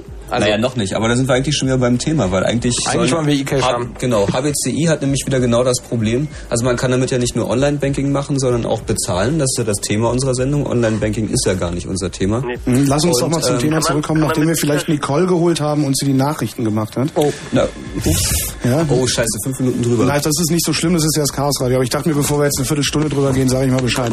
Also ich mach okay. jetzt, Na, dann sagen wir schon mal Tschüss und gehen gleich nochmal auf das Thema HBCI. alles klar. Tschüsschen, danke für deinen Anruf. So, äh, Nicole, du hast einen Kopfhörer auf? Ja. Ah, das ist doch klasse. Dann mach ich jetzt mal wieder das Geräusch. Ne? Äh, 23 Uhr und sagt's keinem weiter und 36 Minuten. Kurzinfo. Nazi-Überfall. Rechtsextreme haben im brandenburgischen Wriezen eine Hetzjagd auf linksgerichtete Jugendliche verübt. Dabei wurde ein 14-Jähriger lebensgefährlich verletzt. Den Überfall, der sich bereits am 10. März ereignete, deckte der Tagesspiegel auf. Die Polizei erklärte auf Anfrage, der wahre Sachverhalt habe sich erst später herausgestellt. Absicht. US-Präsident Clinton will eng mit dem russischen Staatschef Putin zusammenarbeiten. Dies läge im Interesse beider Staaten, sagte Clinton. Er hoffe auf Wirtschaftsreform und Kooperation bei der Rüstungskontrolle. Rückzug. Im Verkehrsverbund Berlin-Brandenburg wird es zum 1. April keine Tariferhöhung geben. Der Aufsichtsrat wird am 12. April über Höhe und Zeitpunkt einer Tarifanpassung entscheiden. In den nächsten 14 Tagen soll auch ein Beschluss zu den Fahrkarten für den Berliner C-Bereich fallen. Abbau. Die Deutsche Bahn will auch bei den Ausbildungsplätzen sparen. Ein Sprecher kündigte an, dass in diesem Jahr etwa 1000 Lehrlinge weniger angenommen würden als 1999. Tarifverhandlungen. Die Gespräche für die 3,1 Millionen Beschäftigten des öffentlichen Dienstes sind am Abend ohne Annäherung auf den 14. April vertagt worden. Die Gewerkschaften fordern 5 Prozent mehr Lohn und eine Angleichung der Osttarife. Sport. Fußball. Das Testländerspiel Kroatien-Deutschland endete mit 1 zu 1. Wetter. In der Nacht bis 3 Grad, morgen gelegentlich Regen bis 10 Grad. Verkehr. A15 und A13 von der Grenzübergangsstelle Forst bis zum Kreuz Schönefeld fährt ein Schwerlasttransport mit Überbreite, der nicht überholt werden kann. Und Stadtverkehr Berlin, Biesdorf in Richtung Mitte. An der Frankfurter Allee, äh, Kreuz- und Gürtelstraße, sind die Ampeln ausgefallen. Also, so, pass auf. Ein Kurzinfo mit der liebreizenden Nicole Markwald. Herzlichen Dank, 23 Uhr 38.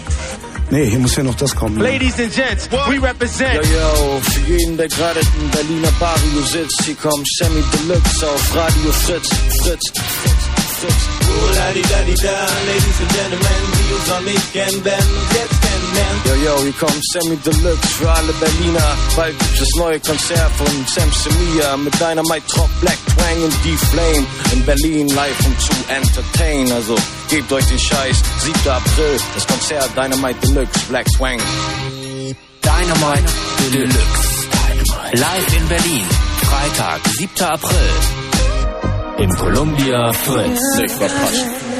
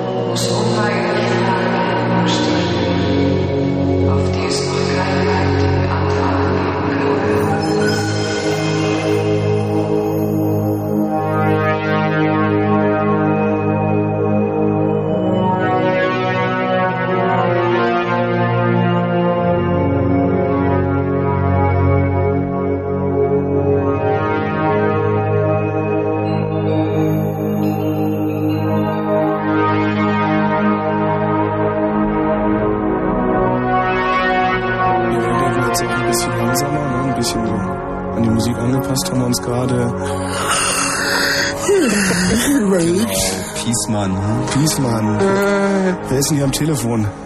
Ja, hallo, hier ist der Andreas. Ja, Peace Andreas. Hi. Ja, Hallöchen. Äh, ich habe eine Frage und zwar lief vor einer halben Stunde so ein richtig genialer Track. Den, äh, Moment mal, vor einer Viertelstunde hat schon mal jemand angerufen. Der gesagt hat, dass Track von einer damals vor einer. Viertelstunde.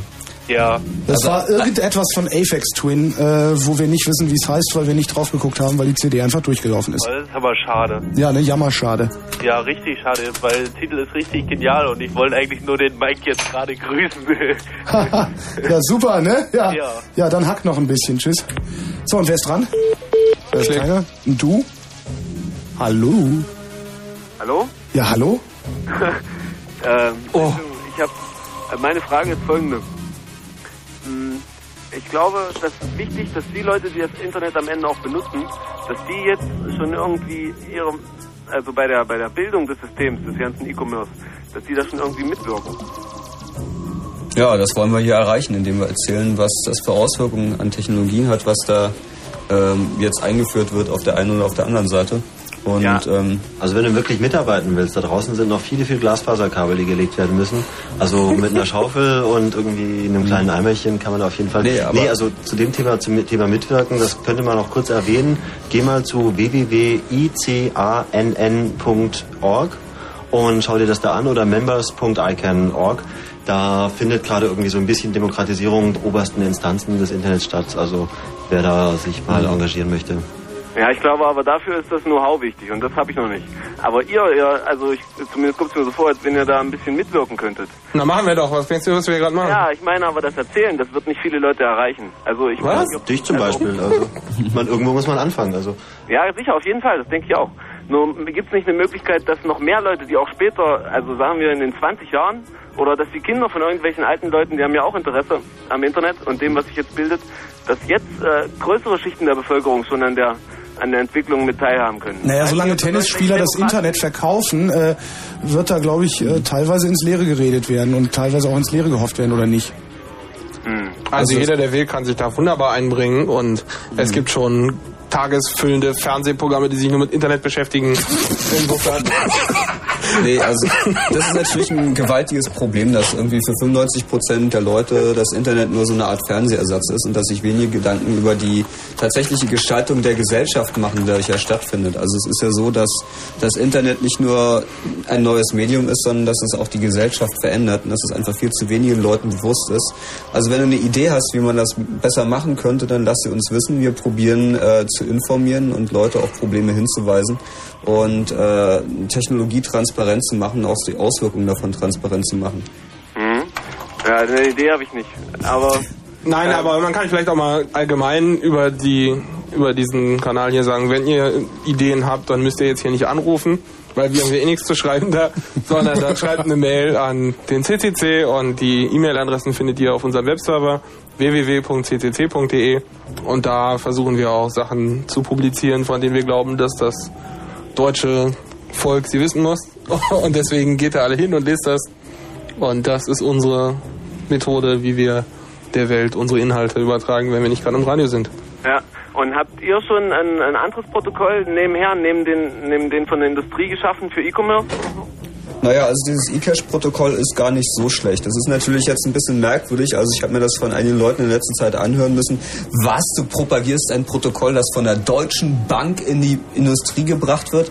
Und das klingt natürlich erstmal ein bisschen verdächtig. Aber es ist äh, so, dass äh, eCash momentan ähm, das geringste Übel ist. Es ist also ein ähm, von der Theorie her hervorragendes Protokoll das ähm, eben gerade solche Geschichten wie Anonymität und Sicherheit und so weiter und so fort ermöglicht. Und ähm, jetzt wird es eigentlich langsam an der Zeit, dass wir uns mal die konkrete Umsetzung angucken. Nur zur Deutschen Bank kann man stehen, wie man möchte. Ähm, eigentlich wäre es besser, Ich wenn... schmeiß gerade ähm, mal Andreas aus der Leitung dann. Andreas, danke für deinen Anruf. Ja. Zu spät. ähm, Uns wäre es lieber, wenn äh, die äh, Bundesbank, die ja auch das Geld herausgibt, auch elektronisches Geld herausgibt und nicht, dass das ein auf eine Bank begrenztes äh, eigenständige Währung wäre. Also so richtig zufrieden sind wir da auch nicht damit, dass es sich dabei nur um die Deutsche Bank handelt. Aber immerhin geht die einen Schritt nach vorne und macht Ist da mal ein irgendwie was Unterschied? Neues. Die Deutsche Bank ist, das ist doch die Bank aller Deutschen, habe ich immer gedacht. Irgendwie. Ja, also Deutsche Bank ist Das ist, was der. Brite glaubt. Das, genau. Also das ist doch ein kleiner Das stand im Guardian, du hast völlig recht. Also na, es gibt da so Unterschiede im Detail. Und das Zweite ist natürlich, dass wir auch mit der ähm, praktischen Umsetzung ähm, so unsere Probleme haben. Also zum Beispiel gibt es den Source Code nicht für die Clients. Und ähm, eigentlich ist der Source Code ähm, wichtig dafür, dass man überprüfen kann, dass diese Software tatsächlich das tut, was man von ihr möchte, dass da nicht noch eine Hintertür eingebaut ist. Und ähm, es gibt aber Leute, die an sowas arbeiten. Es gibt also eine Implementation, die sich hingesetzt haben, die dieses Protokoll nochmal umgesetzt haben äh, als Open Source Software. Und nur leider ist es relativ komplex, da tatsächlich eine Wirtschaft mit zu betreiben. Also im Prinzip kommt man nicht darum, drum rum, sich eine Bank zu suchen, die einem dabei hilft, mit diesem Protokoll dann auch tatsächlich Transaktionen zu machen. Weil du musst ja dann letzten Endes dich hinstellen, garantieren, dass die Leute ihr Geld bekommen. Und ähm, dafür braucht man nun mal eine Bank. Also man kann vielleicht auch mal zur Deutschen Bank sagen, Deutsche Bank ist einfach ein großer Konzern mit vielen Layern von Schlipsen, die da irgendwie sitzen und irgendwelche Entscheidungen treffen und teilweise wird da eben mit dem Würfel entschieden. Und in diesem Fall kam eben zufällig mal ein gutes Protokoll vorbei und ist zufällig gewählt worden. Und ob da nun die Deutsche Bank hintersteht oder irgendwer sonst, ist uns eigentlich relativ wurscht. Das Einzige, was uns im Moment stört, ist, dass der Quellcode nicht offen liegt. Naja, nicht ganz uninteressant, weil... Ja, es ist nicht uninteressant, aber es Ja. ist nicht wirklich kriegsentscheidend, ob jetzt die Deutsche Bank oder die Dresdner Bank das nee, macht. aber das ist genau das Problem, äh, weil welche Bank da draußen das macht, also die Dresdner und die Deutsche haben halt zwei entgegengesetzte Varianten im äh, Programm und da wird halt ein Verfahren, ein Protokoll, das irgendwie sehr nett sein könnte, wenn es zum Beispiel die Bundesbank machen würde, einfach als irgendwie, okay, es gibt jetzt die Scheine und dann gibt es auch diese kleinen Münzen und die sind im Prinzip das gleiche wert. Aber so wird es halt zum Marketinginstrument, oh, zur Kundengewinnung und zum Kontoverkaufen. Und da ist dann natürlich eine elektronische Währung schon wieder mehr äh, Marketinginstrument und Verkaufsmittel als das, was es eigentlich sein kann, nämlich eine Möglichkeit, wie man sich, wenn man im Internet lebt und dort auch halt, wie man so, wenn man lebt, irgendwie ab und zu mal Werte austauschen möchte, äh, halt verständigen kann im Sinne von mal fünf Mark von einem zum anderen rübergeben. Wobei allerdings die Frage, äh, welche Bank das jetzt ausgibt, geht also durchaus noch, noch wesentlich weiter. Ähm, weil damit natürlich auch mit der, mit der Verbreitung dieses Zahlungssystems auch überhaupt die Auswirkung auf äh, die gesamte Wirtschaft natürlich ganz andere Dimensionen. Also grundsätzlich hat man ja bei jedem Zahlungsmittel, ganz egal, ob das jetzt äh, oder bei, bei jeder Transaktion, ob das jetzt Schweineheften sind oder, oder, oder, oder Geldscheine oder was auch immer, äh, mindestens zwei Risiken, und zwar das Kreditrisiko und das Liquiditätsrisiko. Also Kredit, der hat einfach dann wirklich, der bringt es wirklich nicht auf die Reihe und Liquiditätsrisiko, gut, der kriegt es jetzt gerade nicht auf die Reihe. Und äh, diese Risiken sollten zunächst eigentlich mal nur auf nur auf die Teilnehmer der Transaktion beschränkt sein. Also angenommen, ich fünf, fünf Ochsen gegen äh, was weiß ich, eine, eine Kutsche aus und ähm, dann wird das nichts mit den fünf Ochsen. Dann sollten eigentlich nur wir beide daran Schaden nehmen. Ähm, Na, eigentlich soll ja keiner dran Schaden nehmen. Naja, doch, doch, doch. Das, das lässt sich nicht ganz vermeiden, dass wenn jemand, wenn jemand nicht bezahlen kann, dass dann irgendjemand da auch dran Schaden nimmt. Ja. Ähm, jetzt gibt es aber äh, das Problem, dass äh, über diese Parteien hinaus halt auch andere hineingezogen werden können, sobald sich eine, eine Währungseinheit namens Geld da äh, einspielt. Dann kann es nämlich also sogenannte Spillovers in andere Bereiche geben und dann haben wir das, was man so äh, gerne als, als, als systemisches, systemisches Risiko bezeichnet. Nämlich, äh, angenommen, angenommen, eine Bank fällt jetzt halt quasi, ging das mit dem Wirtschaften nicht so ganz gut und äh, dann hat das zunächst mal nur, sollte man denken, Auswirkungen auf die Kunden dieser Bank. Ja, aber angenommen, das ist jetzt noch die Korrespondenz- Korrespondenzbank einer anderen Bank, dann hat die andere Bank auch ein Problem.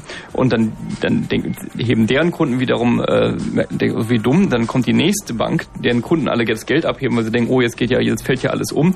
Dadurch, dass dann alle Kunden Geld abheben, ist kein Geld mehr bei und so weiter und so weiter. Also das, das äh, System ist relativ offensichtlich. Und äh, Na, deswegen freuen wir uns, dass das eine Bank macht, von der wir wissen, dass da kleinere Geldbestände doch noch im Keller lagern. Naja, aber genau, warum, warum lagern diese Geldbestände im Keller? Da, da fängt es halt schon genau an. Also für, für herkömmliches Geld, sage ich mal, gibt es halt äh, eine, eine Regulierung, es gibt eine Bankenaufsicht, es gibt, äh, gibt äh, um genau diesen Risik Risiken, die ich eben kurz erwähnt habe, entgegenzusteuern, gibt es äh, diverse, diverse, diverse Gegenmaßnahmen. Das eine sind Mindestreserven, also äh, 10 Prozent äh, muss ich mindestens von dem Geld, was ich auslage, muss ich dann wirklich auch real haben als Bank.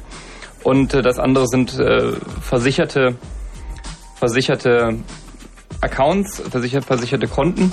Das heißt, äh, selbst wenn meine Bank pleite geht, bin ich ja eigentlich versichert und eigentlich wird alles nicht so schlimm.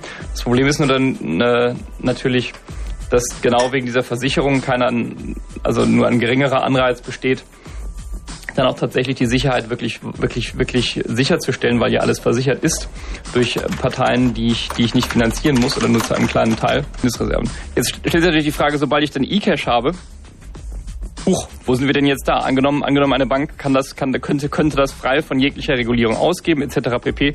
Kann ich plötzlich äh, unendliche Mengen von Geld generieren. Und äh, ja, dann ist plötzlich mal diese unendlichen Mengen von Geld angenommen. Das, das System wäre nicht sicher. Dann kann die Bank gar nicht feststellen, äh, wenn sie jetzt mit Forderungen konfrontiert, konfrontiert wird, was jetzt wirklich davon echt ist und was nicht. Ist ja dummerweise alles digital. Und dann stelle ich mir plötzlich die Frage, hm, dumm, müssen wir mal aufhören, dieses Geld anzunehmen. Ja, und dann haben wir im Zweifelsfall auch weniger Bargeld, weil ja alle sich an das digitale Geld gewöhnt haben. Und dann haben wir plötzlich da mal Stopp der Wirtschaft. Ja, also das sind so die kleinen, die kleinen. Naja, man kann es vielleicht mal von außen betrachten gesehen, scheitern eigentlich alle Leute, die eine Technologie neu auf den Markt bringen. Der erste scheitert und dann kommt jemand und macht es billig nach. Und letztendlich glaube ich, wäre am besten, wenn die Bundesbank das macht, aber die Bundesbank traut sich sowas nicht, die sind eben nicht, nicht innovativ, das sind halt Banker, die gucken sich das an und wenn das bei jemandem anderen funktioniert, dann machen die das eben. Und deswegen ist es wichtig, dass jemand wie die Deutsche Bank macht, weil bei denen weiß man, dass da viele, viele Leute nur dafür angestellt sind, laut Scheiße zu schreien, wenn sie glauben, dass irgendwas nicht läuft. Das heißt, da ist so ein gewisser Name eben dahinter, dass man sagen kann, na, no, da wird schon was dran sein. Und wenn es jetzt ein bisschen gut geht bei der Deutschen Bank, dann äh, wird sich das sicher in andere Bereiche propagieren. Und eine Sache, die an der Stelle sehr wichtig ist, ist die Patentfrage, denn eCash ist in seiner jetzigen Form patentiert. Das heißt, man muss Lizenzgebühren zahlen, aber Patente gelten nicht ewig und die Patente auch. Das heißt, in acht Jahren, Pluto, richtig? 2008. Genau, 2008 laufen die Patente aus. Und wenn wir bis dahin ein bisschen rumspielen, also genügend mit eCash rumspielen, genügend Testversuche, genügend so ein bisschen Live-Versuche haben, wo, sagen wir mal, nur 100 Leute teilnehmen, ja, äh, um das überhaupt am Leben zu halten bis 2008, dann haben wir dann die Möglichkeit, dass eben ohne Lizenzgebühren, das heißt für jedermann wunderbar eCash auf dem Markt sein kann. Und deswegen ist es wichtig, dass es jetzt überhaupt jemand macht und dass die Deutsche Bank macht, finde ich nicht schlecht an der Stelle, weil das ist besser, als wenn es die, was weiß ich, äh, Baumschulen-Sparkasse hinter Tupfing macht und die dann irgendwie 2004 pleite macht und dann denken alle, das war kein eCash. Ja, was in den USA ja auch schon so halt passiert ist, also der erste Herausgeber von eCash war halt Mark Twain Bank, irgendwie das ist so ein kleiner Zusammenschluss von so ein paar Sparkassen ähnlichen Geschäftsbanken irgendwie von äh, aus irgendwie der Provinz in den USA. Die haben das halt auch nicht lange durchgehalten, da haben wir auch die, dementsprechend nicht die Markt, äh, äh, Marktweite, die eine Deutsche Bank zum Beispiel hat. Also was zum Beispiel diese Patentfrage ist halt äh, für die Bundesbank auch ein ganz herbes Problem, weil auf Drucken gibt es keine echten Patente. Das wurde vor 500 Jahren erfunden und jetzt besonders gut drucken zu können, also sichere Geldscheine zu drucken, ist auch nicht wirklich patentiert. Zumindest nicht, dass ich jetzt wüsste.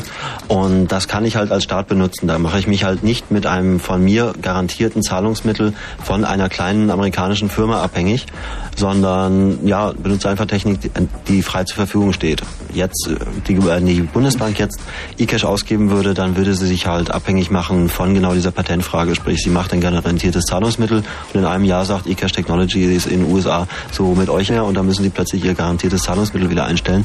Das ist natürlich eine Situation, wo man als Staat irgendwie mit so einer kleinen Firma in den USA mit 20 Angestellten und dann sagen die einem, was man darf und was nicht.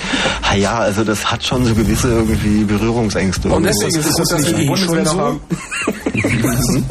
ich dachte, das wäre eh schon so. Das ist geheim. Ach so. Psst. Nee, nee, in dem Fall kennt man halt den Firmennamen, deswegen haben sie die Berührungsangst. Also wenn man nicht weiß, der, was, wer das ist, also wenn der, König, wenn der Königsmacher unbekannt ist, ist der König mächtiger. Ja, die sollen das ruhig mal noch zehn Jahre vor sich hin testen, bis wirklich das letzte Patent ausgelaufen ist und dann wird alles gut.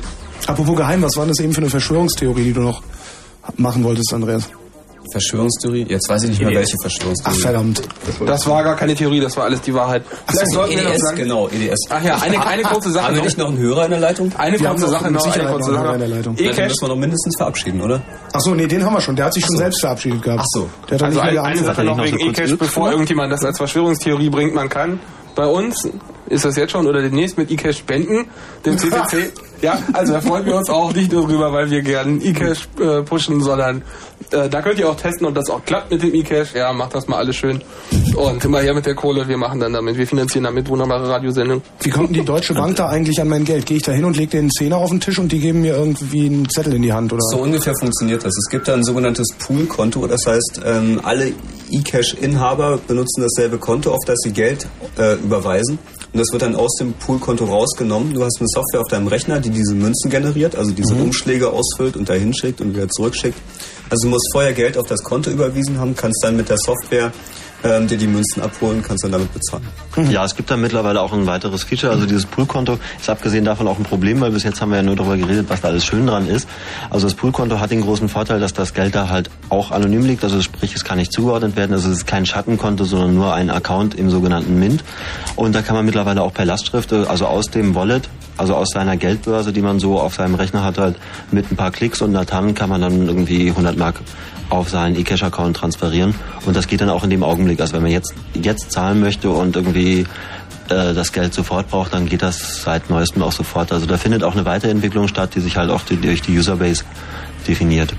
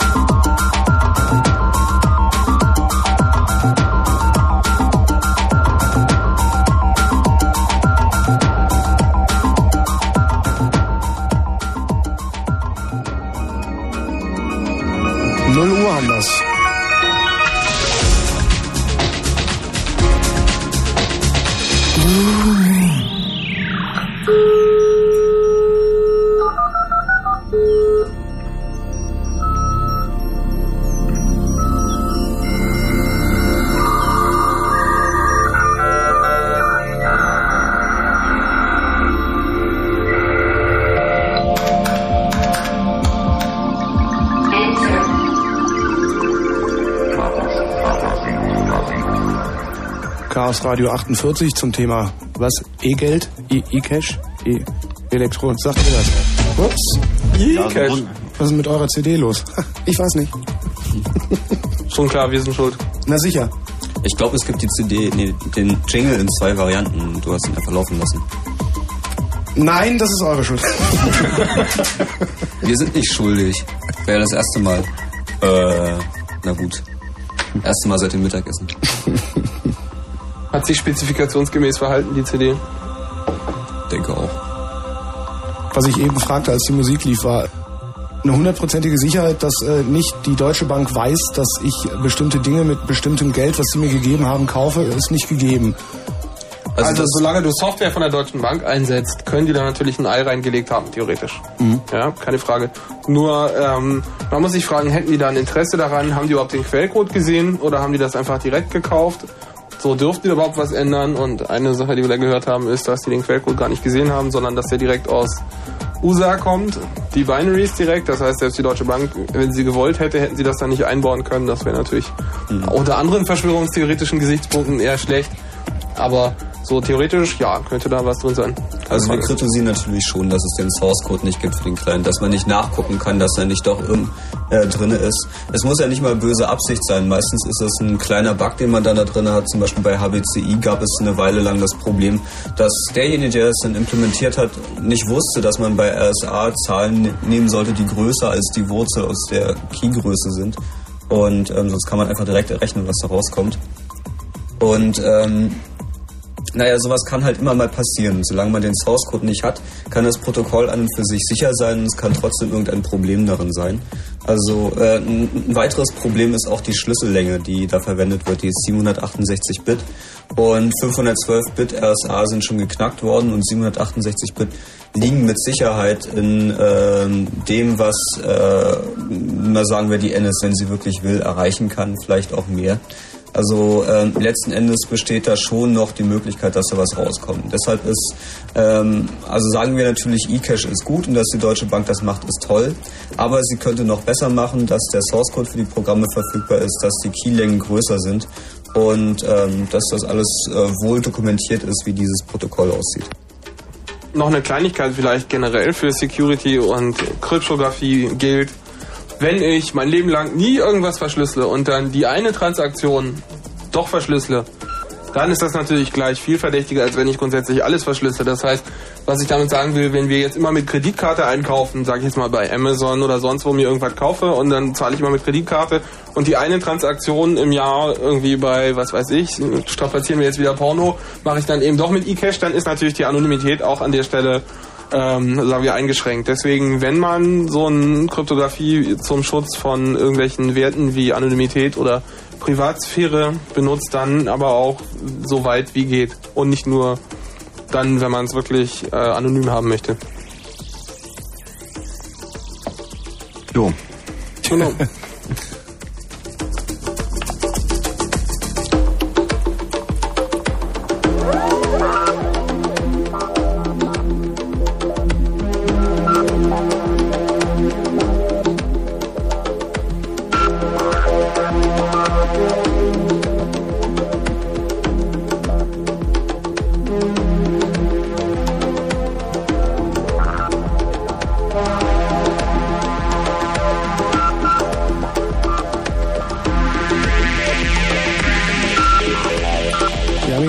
gefunden, den Feind, habe ich mir sagen lassen. Genau. der Feind heißt nämlich EDS, Electronic Data Systems. Das ist eine Firma, die relativ wenige Leute kennen, die aber ziemlich groß ist und äh, ich glaube der größte EDV-Dienstleister weltweit. Vor IBM, nach IBM, ich bin mir nicht ganz sicher. Auf jeden Fall, ähm, viele Firmen betreiben ja Outsourcing, das heißt, sie betreiben ihre Rechner gar nicht selbst, sondern lassen die betreiben, lassen ihre Daten von jemandem Dritten verwalten. Und zu den Unternehmen, die sowas tun, gehören zum Beispiel Visa. Das heißt, wenn ich in Deutschland mit einer Visa-Karte, die ich von einer deutschen Bank bekommen habe, eine Transaktion tätige, dann wird das in den USA gespeichert auf einem Rechner, der nicht unter der Kontrolle meiner Bank steht, auch nicht unter der Kontrolle von Visa, sondern unter der Kontrolle von EDS. Das heißt, da gilt schon mal äh, das, deutsche das deutsche Datenschutzrecht nicht. Und ähm, zum Zweiten ähm, hat da eine Firma drauf Zugriff, die da möglicherweise auch andere Interessen haben. Firma EDS betreibt nämlich zum Beispiel auch das EDV-System für die amerikanische Einwanderungsbehörde und für die amerikanische Verkehrszulassung und für viele Fluggesellschaften und so weiter und so fort. Das heißt, ähm, die sind letzten Endes in der Lage, Daten zusammenzuführen, die für sich betrachtet harmlos wären, die dann aber in der Kombination ähm, doch wieder Aussagen über die Privatsphäre machen. Also so viel zitiertes Beispiel, ja, also das macht ja gar nichts, wenn wir das speichern, weil das weiß ja gar keiner, wem das wirklich gehört. Und ähm, aber dadurch, dass letzten Endes diese Rechner von äh, nur einer Firma betrieben werden, die für viele andere Firmen arbeitet, ähm, ist die Möglichkeit der Zusammenführung dieser Daten dann doch gegeben. Also wenn ich jetzt meinen einen Amerika-Urlaub mache, dann bin ich eigentlich komplett die ganze Zeit nur in Rechnern der Firma EDS. Da ähm, fliege ich hin, da bin ich im ähm, Flugsystem von EDS und dann komme ich da zur Grenze und werde in einem EDS-Computer geprüft, ob ich vielleicht schon mal eine Straftat dort begangen habe oder nicht, ob ich da einreisen darf oder nicht im Wesentlichen. Wenn ich dann da unterwegs bin und mein Hotel und das Auto mit Kreditkarte bezahle, wissen die das auch und irgendwann fliege ich wieder nach Hause. Die Firma meinen Aufenthalt da komplett ähm, überwachen kann und auch beliebig manipulieren kann. Also wenn die dann irgendwann auf äh, zu dem Entschluss kommen, dass ich ähm, vielleicht Firmeninteressen schade oder sowas, dann können sie ja mal aus Versehen einen Datenbankeintrag löschen und dann kann ich nicht mehr einreisen oder nicht mehr ausreisen oder meine Kreditkarte ist plötzlich gesperrt und so weiter und so fort. Also da gibt es auch Zwischenstufen. Ganz witzige Anekdote hat mal ein Auftraggeber von mir betroffen. Es gibt da eine Liste von Leuten, die von den Flughäfen, Security-Leuten genervt werden. Wenn die eingereist werden, dann werden die immer untersucht, müssen immer ihren Koffer auspacken, müssen ihn immer auftun, müssen irgendwie eine halbe Stunde da eine totale körperliche Untersuchung über sich ergehen lassen. Und da kommt man rauf, wenn irgendwie zufällig mal ausgewählt wurde und ob da nun tatsächlich Zufall eine Rolle spielt oder nicht, weiß man nicht. Aber die Legende ist eben, das ist irgendwie vom Geheimdienst gewartet und wenn man da dann anruft, kommt man da wieder runter. Aber ähm, wir sagen, das ist nicht alles schwarz-weiß. Also wenn die einen ein bisschen ärgern wollen, dann müssen die einem nicht gleich die Einreise verweigern, aber sie können einem sehr viel Stress machen. Gibt es irgendwas Vergleichbares hier? Na, EDS ist natürlich auch in Deutschland tätig, so ist es ja nicht.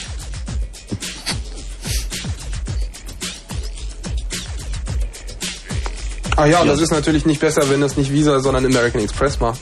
Weil die machen das halt intern, aber das ist ja, heißt ja nicht, dass sie das nicht auch weiterverkaufen. Oder die Heißt nur- Eurocard von der Citibank. Oder Genau, also man kann vielleicht auch sagen, Visa ist noch eher mh, unkritisch im Vergleich zu dem, was gewisse andere Gesellschaften da mit ihren Daten ähm, bekannterweise machen. Denn American Express hat als Firmenziel nicht mehr die Kreditvergabe an Leute, die eine Karte von ihnen haben, sondern die haben als Firmenziel, dass sie die Daten weiterverkaufen und so Profit erwirtschaften. Das heißt, die haben sich das tatsächlich zum Ziel gemacht, machen es nicht so hintenrum.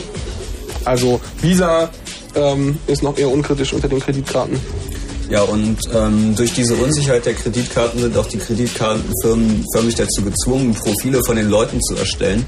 Also deren Aussage ist im Wesentlichen ja, also hm, wir wissen, Kreditkarten sind nicht sicher, aber wir haben da ein tolles System, das die Kaufgewohnheiten der Leute analysiert. Wenn eine Transaktion gegen diese Kaufgewohnheiten verstößt, dann wird sie als ähm, interessant oder möglicherweise Missbrauch gefleckt und dann wird dann erstmal genauer hingeguckt und dann muss man dann anfangen, Fragen zu beantworten, bis hin zur ähm, Name der Mutter und so weiter und so fort, was da alles gespeichert ist, um zu überprüfen, ob das auch tatsächlich echt ist.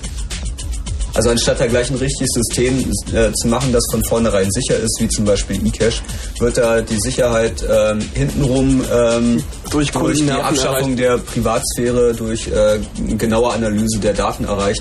Und wenn man die Daten schon mal rumzuliegen hat, so was sind die Einkaufsgewohnheiten desjenigen, dann kann man die natürlich auch gleich gewinnbringend weiterverkaufen. Also mit Kreditkarten zu bezahlen ist wirklich extrem unattraktiv. Und ähm, es betr- betrifft ja nicht nur Kreditkarten, sondern es betrifft auch andere Zahlungsweisen, die in Deutschland verbreiteter sind. Also wenn man mit EC-Karten an der Tanke zahlt oder wenn man mit EC-Karten im Internet zahlt, wenn man per Lastschrift zahlt und so weiter und so fort, das führt alles zu derselben Datenspur. Und ähm, je mehr man elektronisch tut, je mehr man digital tut, äh, desto äh, nachvollziehbar werden diese Datenspuren. Wenn ich auf Rechnung zahle, ist es auch dasselbe. Ne? Außer ich benutze eCash. Obwohl, wenn ich mir was bestelle, ist es auch wurscht. Ja, wenn deine Hand, nee, nicht direkt. Also die Frage ist, wer wertet das aus? Also wenn der kleine Handwerkbetrieb oder der Pizzaversand, irgendwie, wenn der weiß, was für eine Pizza du gerne magst, dann wird dir das kaum der Konkurrenz verkaufen. Aber die Bank, für die Bank sind die anderen Pizzaleute keine Konkurrenten. Das heißt, wenn da Datenspuren bei der Bank anfallen, dann ist das für die nicht äh, geschäftsschädigend, die weiter zu verkaufen. Im Gegenteil. Also es ist, halt- es ist schon ein Unterschied, ob ich nur, ähm, also wenn ich mit einem Händler zu tun habe, dann weiß er nur das über mich, was für diese Transaktionen spezifisch sind. Mhm. Also zum Beispiel, welche Pizza ich mag. Aber die Bank weiß über mich, was ich im Monat verdiene, was ich für ein Auto fahre, wo ich gerne einkaufen gehe, ob ich vielleicht mal gelegentlich in einer anderen Stadt bin, ob ich dahin fliege oder mit der Bahn hinfahre. Welche Zeitung ich abonniert habe? Ja, also ähm, und man merkt das auch, wenn man mal in der Bankfiliale ist und sagt irgendwie hier ja meine EC-Karte gesperrt, dann gucken die einmal auf den Monitor und fangen an, äh, einem die schlechten Lebensgewohnheiten vorzuwerfen und das will man eigentlich nicht wirklich. Mhm. Ja, so am besten mal, ich glaube, ich gebe mal meine Amex zurück oder so.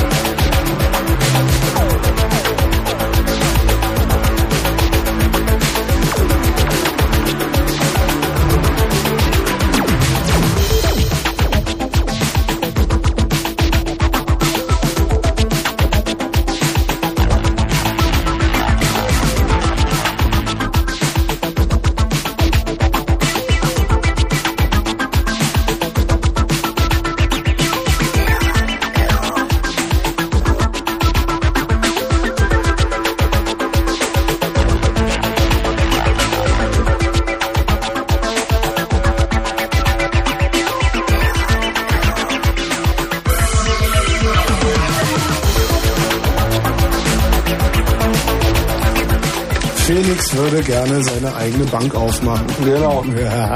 Ich habe nämlich gelesen, dass echte Verbrecher keine Bank ausrauben, sondern eine aufmachen und deswegen möchte ich jetzt eine Bank aufmachen. Also wenn du das sowas schnell haben möchtest, dann gehst du nach Antigua. Da brauchst du noch nicht mal anwesend zu sein zur, äh, zur Gründung der Bank. Äh, ja, Board of Directors ist auch nicht wirklich nötig. Äh, Papiere einzureichen von wegen irgendwie, dass man das schon mal gemacht hat, ist auch nicht nötig. Und es ist bei unter Strafe verboten, Informationen über deine Kunden rauszurücken. Die haben da eine relativ sinnvolle Einstellung zum Thema. Also der CIA World Report weist sie aus als sie leben von irgendwie Geldwäsche und sonst nichts. Und das ist auch nicht ganz unrichtig. Also sie haben diesen World Report übrigens so viel zum Thema lokale Kopien von irgendwie Internetsites. Also wenn man diesen, sich diesen Report aus 97 noch heute noch mal anguckt, dann steht da drin, dass die Insel irgendwie hauptsächlich von Tourismus und den Badestränden lebt. Äh, gleicher Report, gleiches Jahr, es ist faszinierend. Tja.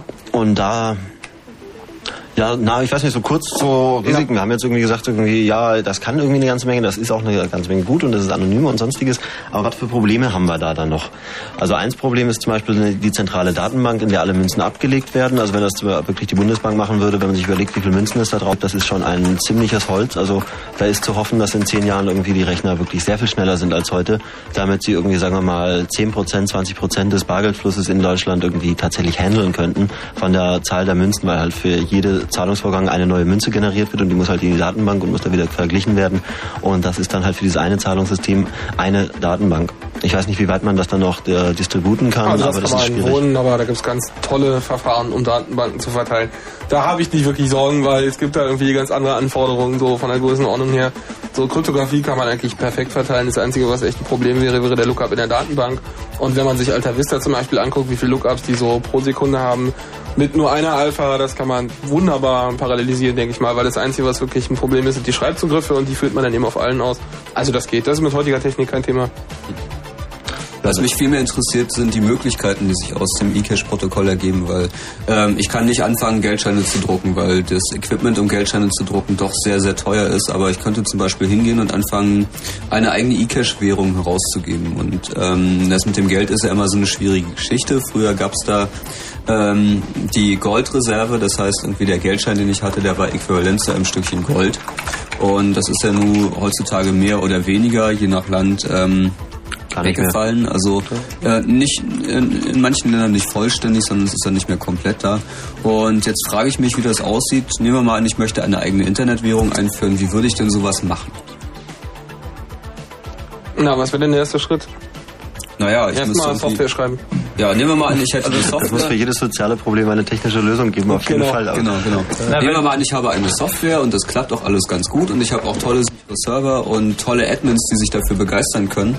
Und ähm, die Frage ist, wie kriege ich das, ähm, wie kriege ich das ökonomisch hin, dass äh, so eine Währung funktioniert? Ich sag mal, wir gehen jetzt erstmal von der ganzen, ähm, von den ganzen komplizierten rechtlichen Rahmenbedingungen, die lassen wir mal außen vor. Wir gehen mal aus, davon aus, wir, loben, wir leben auf Rob- Robinsons Insel. Ähm, da haben wir aber gleich schon das erste Problem. Selbst wenn es da keine Gesetze gäbe, soll es aber zumindest ein paar Menschen da geben, sonst macht das Ganze nämlich keinen Sinn. Ähm, was ist erstmal die grundlegende Voraussetzung für irgendein Zahlungssystem, damit es irgendwie attraktiv wird? Naja, es muss von den teilnehmenden Parteien irgendwie als sicher, wertbeständig, halt kurz, kurz als ein abstraktes System angesehen werden, dem man mal kurz seine Ersparnisse anvertraut. Deswegen hat man auch in Zeiten von Inflation tendenziell die, das Problem, dass äh, gewisse Währungen dann ganz schnell verlassen werden. Naja, die Leute legen ihre Gelder als Lotto an und irgendwie. Also da. Naja, aber ihr ganzes Vermögen so halt eben doch nicht, ne? Nun ja, haben schon Leute ihr Vermögen echt in Sand investiert. Ich habe da noch ein, ein Sumpfgrundstück in Florida. Also das ist schon mal das erste, das, das, das die erste, die erste Voraussetzung muss einfach mal ein, muss, also letztendlich ist Geld ja auch nichts anderes als institutionalisiertes Vertrauen. Ähm, Also im Prinzip, wenn man sich das Ganze mal aus dem Weltraum so anguckt, was die Menschen so machen hier auf diesem Planeten, ist es ja schon ein bisschen albern, ja. Die tauschen irgendwie bunte bedruckte Papiere aus und äh, dann zwischendurch auch noch äh, Eisen und Metall. Also es ist schon sehr interessant und dann dem jagen sie nach und dann äh, zwischendurch geben sie sich das mal von einer Hand in die andere. Das ist ja schon alles ganz abstrakt. Warum, warum macht man sowas? Also es würde ja noch, wäre ja noch vor wenigen hundert Jahren keinem eingefallen, ist sowas, sowas irgendwie Vertrauen zu setzen. Deswegen Vertrauen ist eigentlich äh, im besten Sinne des Wortes der Anfang von allem. Wow. Ja. Und ähm, dann die eigentliche Implementation, das sind, äh, das sind, das kann, das kann man beliebig komplex machen. Wir fangen einfach, wir fangen einfach an in einer sehr, in einer sehr einfachen Wirtschaft an. Wir sollten halt eine gewisse kritische Masse an Leute haben. Und äh, dann ist halt die Frage, wie wollen wir diese, diese Risiken, diese Risiken eindämmen, was ich eben schon mal angesprochen habe, dieses systemische Risiko. Also es ist auch die Frage, wollen wir eigentlich eine Regulierung eines, äh, eines Zahlungssystems durch eine zentrale Stelle? Im Prinzip wäre es ja schön, wenn es das alles dezentral regeln ließe. Es gibt halt nur dieses, äh, diese, dieses kleine moralische Problem, dass äh, sobald ich, sobald ich anfange, halt, wie eben gesagt, bestimmte Konten zu versichern, hat keiner Anreiz, in, in Sicherheit bis zu dem Level zu investieren, wo es effi- effizient wäre. Und wenn ich es nicht tue, wenn, wenn ich die Accounts nicht versichere, dann habe ich aber das Problem, dass unter Umständen der Zusammenbruch einer Bank, also einer geldausgebenden Institution, ähm, damit fängt es ja an, äh, dann unter Umständen ganz, ganz fiese Auswirkungen auf die, auf, das, auf die gesamte Robinsonische Insel hat. Also die, diese ganze Geldgeschichte fing ja im Prinzip damit an, dass die äh, Goldschmiede, früher das Geld aufbewahrt haben, äh, haben sich immer gedacht, hm, da gehen die Leute immer auf Reisen. Ich gebe ihnen dann ein Papier mit. Ja, hier, der Herr H. Acker hat bei mir so und so viel Kilo Gold hinterlegt. Ich gebe mir ein Schreiben an meinen Freund äh, ein paar Städte weiter, ähm, dass ich das Geld hier habe und er soll ihm das dann geben. Er weiß ja, mir traut er ja und äh, ich habe das dann hier für ihn aufbewahrt. Und dann irgendwann kamen natürlich die Leute auf die Idee, hm, die Leute sind ständig unterwegs, hier liegt tierisch viel Geld bei mir rum, da muss man noch was draus machen können. Naja, dann fingen sie halt an, dieses Geld auszuleihen, weil sie ja wussten, nie, es ist, kommt nie vor, dass alles, alles Geld gleichzeitig abgeholt wird. Deswegen kam auch ein Problem, uns das Geld gegen Zins, haha, hier kommen auch schon direkt wieder alle, alle Fiesigkeiten des Lebens direkt ins Spiel, können wir ausleihen, ja, und so weiter und so fort. Und die Frage ist jetzt halt, die einzige interessante Frage im ganzen System ist eigentlich fast, ähm, wie viel Prozent des Geldes leiht man, leiht man also des, des real vorhandenen Geldes, da wird schon wieder kompliziert, leiht man zu welchen Konditionen und in welche, an welche Risikoklassen aus. Und äh, genau hier fängt es halt, fängt's halt an. Also wenn ich mein ganzes Geld halt äh, verleihen kann, ha, habe ich natürlich ein, ein sehr hohes Risiko und kann halt auch aus durch, durch das Verleihen des verliehenen Geldes, das wiederum verliehen ist, kann ich halt neues, neues Papiergeld schöpfen, auch wenn das eigentliche, die eigentliche Goldmenge sich, sich, da, sich da nicht ändert. Naja, und da ist halt so die Frage, Mindestreserven ist eigentlich eine sinnvolle Einrichtung. Äh, wären jetzt schon die ersten Fragen, die wir diskutieren müssten. Würden wir sowas wollen? Würden wir sowas machen wollen? Äh, auch Banken, wollten wir das regulieren? Kann halt jeder Goldschmied das machen? oder oder oder Wer nicht. prüft das? Ja, ZB, ne? Also im Prinzip kann man ja eigentlich keinen, also kann man natürlich schon, aber im Prinzip sollte man ja a priori dann können müssen, äh, dass er einfach anfängt, irgendwelche Geldeinheiten oder Werteinheiten mit seinen Freunden da zu tauschen, ja. Also manche tauschen Briefmarken, andere tauschen irgendwie Abziehbilder. Warum sollen andere nicht irgendwie komische bedruckte äh, quadratische oder rechteckige Scheine tauschen, ja? Ja, das mit dem Tauschhandel ist im Prinzip auch der Anfang von dem Ganzen gewesen. Also selbst das Gold war schon ein Abstraktionswert auf das, was getauscht wurde. Sprich, solange die Leute irgendwie äh, rumgelaufen sind und irgendwie Kühe gegen Hafer getauscht haben, war alles noch einfach. Dann kam halt etwas, was so selten war, dass es als Tauschmittel, als allgemeingültiges Tauschmittel benutzt werden konnte, zum Beispiel Gold. Davon gab es halt so wenig, dass man sagen konnte, okay, du gibst mir eine Kuh, ich gebe dir ein Stück Gold. Gibt, ist halt sichergestellt, dass du jetzt nicht aus diesem einen Goldstück irgendwie plötzlich tausend Goldstücke machst und dir davon irgendwie eine ganze Haferfabrik kaufen kannst. Und aus dieser Abstraktion von Tauschhandel ist dann irgendwann über die besagten Goldschmiede halt irgendwie äh, das Papiergeld und das, was wir heute kennen und die ganzen Geldmengen, die dahinter stehen, entstanden. Also wenn man jetzt eine eigene Währung aufmachen möchte, dann muss man halt erstmal was haben, womit man anfängt zu, anfängt zu tauschen. Wenn man jetzt sagen würde, irgendwie, wir wollen eine Währung machen, die sich zum Beispiel auf Arbeitsleistung basiert, dann könnte man sagen, okay, jeder, der jetzt da anfängt, legt, zum Beispiel als Startguthaben äh, 100 Stunden Programmierleistung in der Programmiersprache seiner Wahl ein. Dafür erhält er irgendwie 100 irgendwie ja kleine Dateien, die für diesen Wert halt gerade stehen und andere Leute können diese Dateien halt auch zwischeneinander tauschen und kriegen dafür halt einen realen Wert zurück.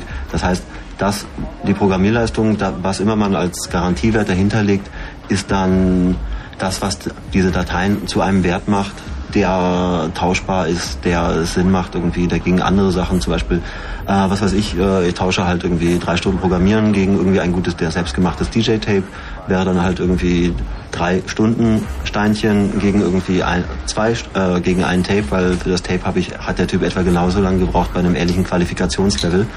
Und damit hat man dann schon so eine ähnliche Währung.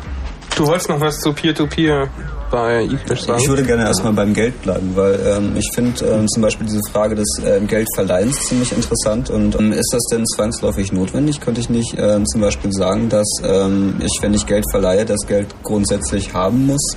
Oder ähm, wäre es nicht auch denkbar, irgendwie anders zu verhindern, dass große Mengen Gold gehortet werden, wenn man zum Beispiel einen Negativzins auf das Geld erhebt, also das Geld ähm, regelmäßig entwertet? Naja, das also wenn passiert du doch automatisch.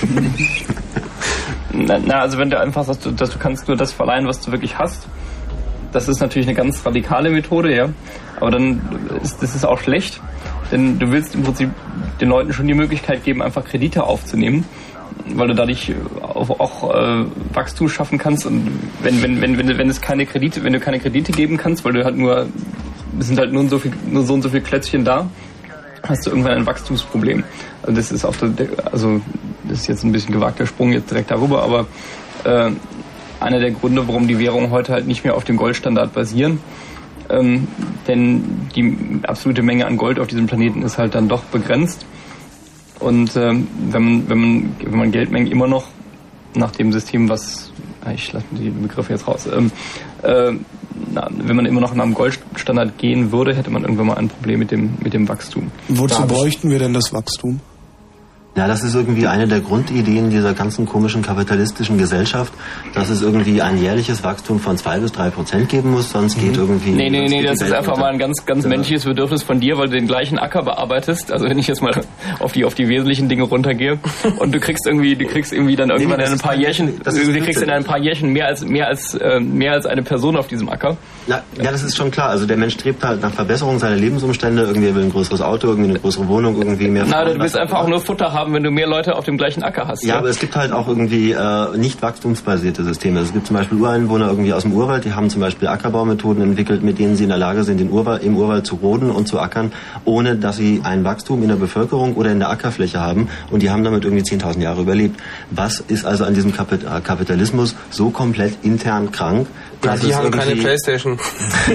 Ja, das kann natürlich. Die haben Ich auch keine, nicht. Die haben auch kein Internet.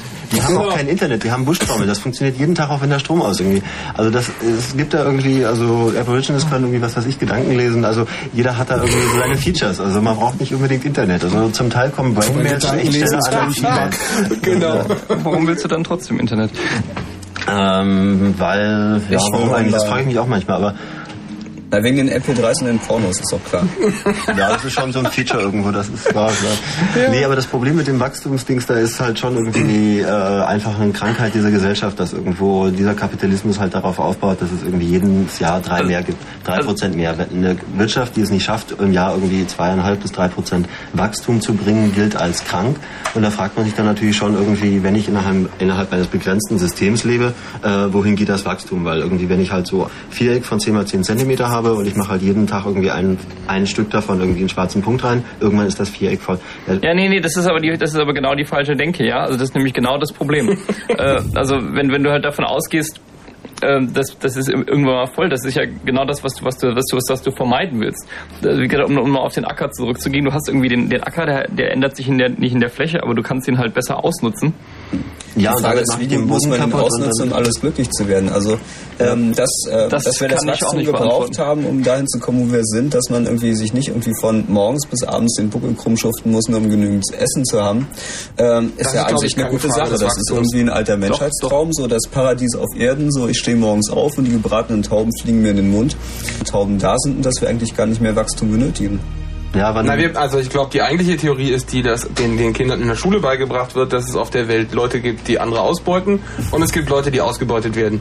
Und die Theorie ist einfach, dass Leute glauben, dass halt sie zu den Richtigen gehören. zu den Ausbeutern gehören sollten, damit sie glücklich sind. Und Ausbeuter sind Leute, die Wachstum zeigen, ist doch klar. Weil äh, ansonsten hätte es ja keinen Vorteil, ein Ausbeutender zu sein. Und deswegen möchten die Leute gern Wachstum haben. Also das heißt auf Deutsch, wenn wir in einer Überflussgesellschaft leben, dann könnten wir auf diese ganze Verleihgeschichte verzichten. Na, tun wir doch, ähm, oder nicht? Ja, musst du Naja. dir Raumschiff Enterprise angucken. Ja, also wenn Genau. du an Bord eines dieser komischen Raumschiffe bist, dann hast du halt Hunger, dann drückst du auf Knöpfchen, dann kriegst du Essen. Da gibt's ja auch Brauchst kein Geld, Brauchst du. Klamotten, ja, Genau. brauchst du Ja, Klamotten, geht, läuft's genauso. Also sprich, da hast du keine mehr, denn- kein Geld. Ja, aber dafür es hast du einen. Warpkern, den du mit Also anscheinend geht das ja alles. Ja, irgendwer hier. Auf, auf. Na, würde diese Raumschiff- Ausgebeutete aus Billig, aus, außerirdisch, billig, billig Arbeiter aus, äh, von woanders. Nee, aber ich, ich finde das eine sehr bemerkenswerte Frage, weil letzten Endes wird ja heutzutage mehr und mehr von Maschinen gemacht. Also wer baut denn die Autos? Früher standen da 20.000 Leute am Fließband. Naja. Heutzutage werden das immer weniger. Okay, da sind noch Menschen in der Produktion beteiligt, aber es nimmt rapide ab. Und es geht einfach mal dahin, dass da irgendwie einer sitzt, der klickt sich am Computer irgendwie ein Auto zusammen, dann drückt er auf den Renderknopf und dann fällt hinten aus der Fett ein Auto raus.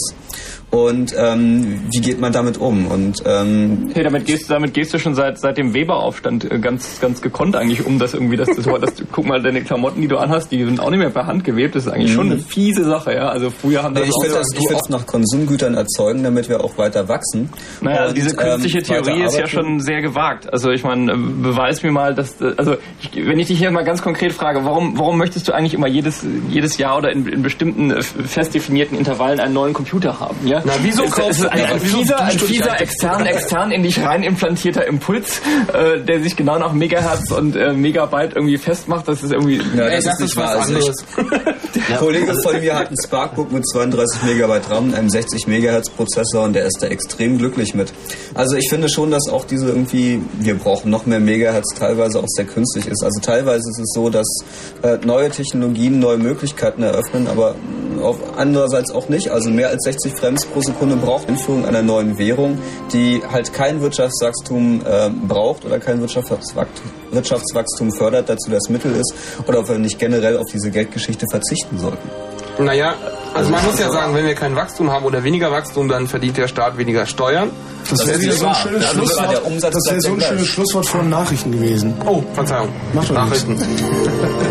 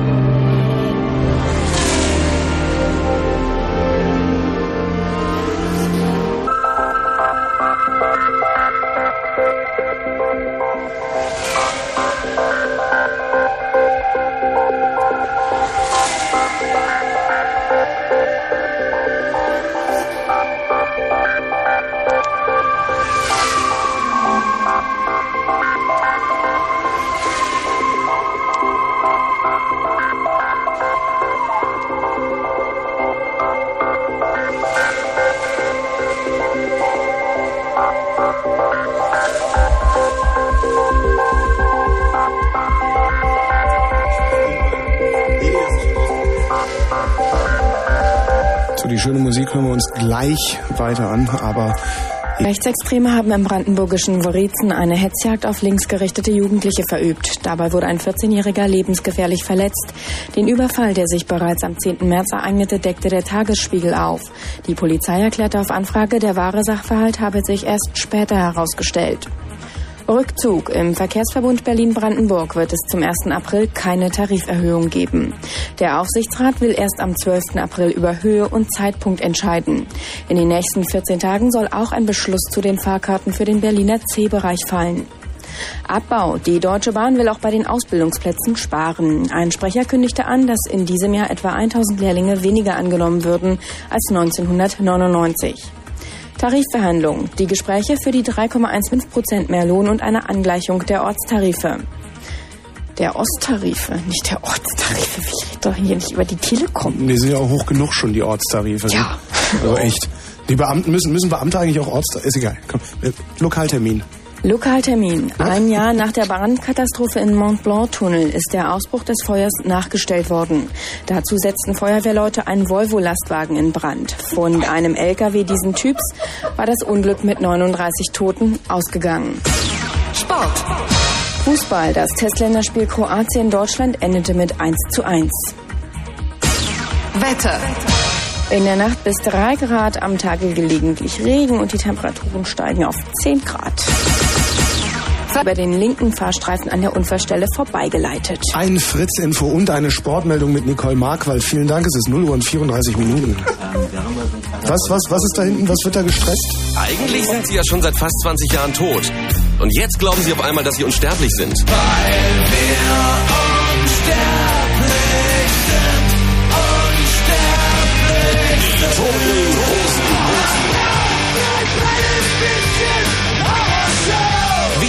agil und quick lebendig. Also live. Sonntag, 16. Juli in der Parkbühne Wuhlheide. Ausverkauft. Aber zum Glück gibt's ein Zusatzkonzert. Samstag, 15. Juli, auch in der Wuhlheide. Ohne Herzschrittmacher, Blasentee und...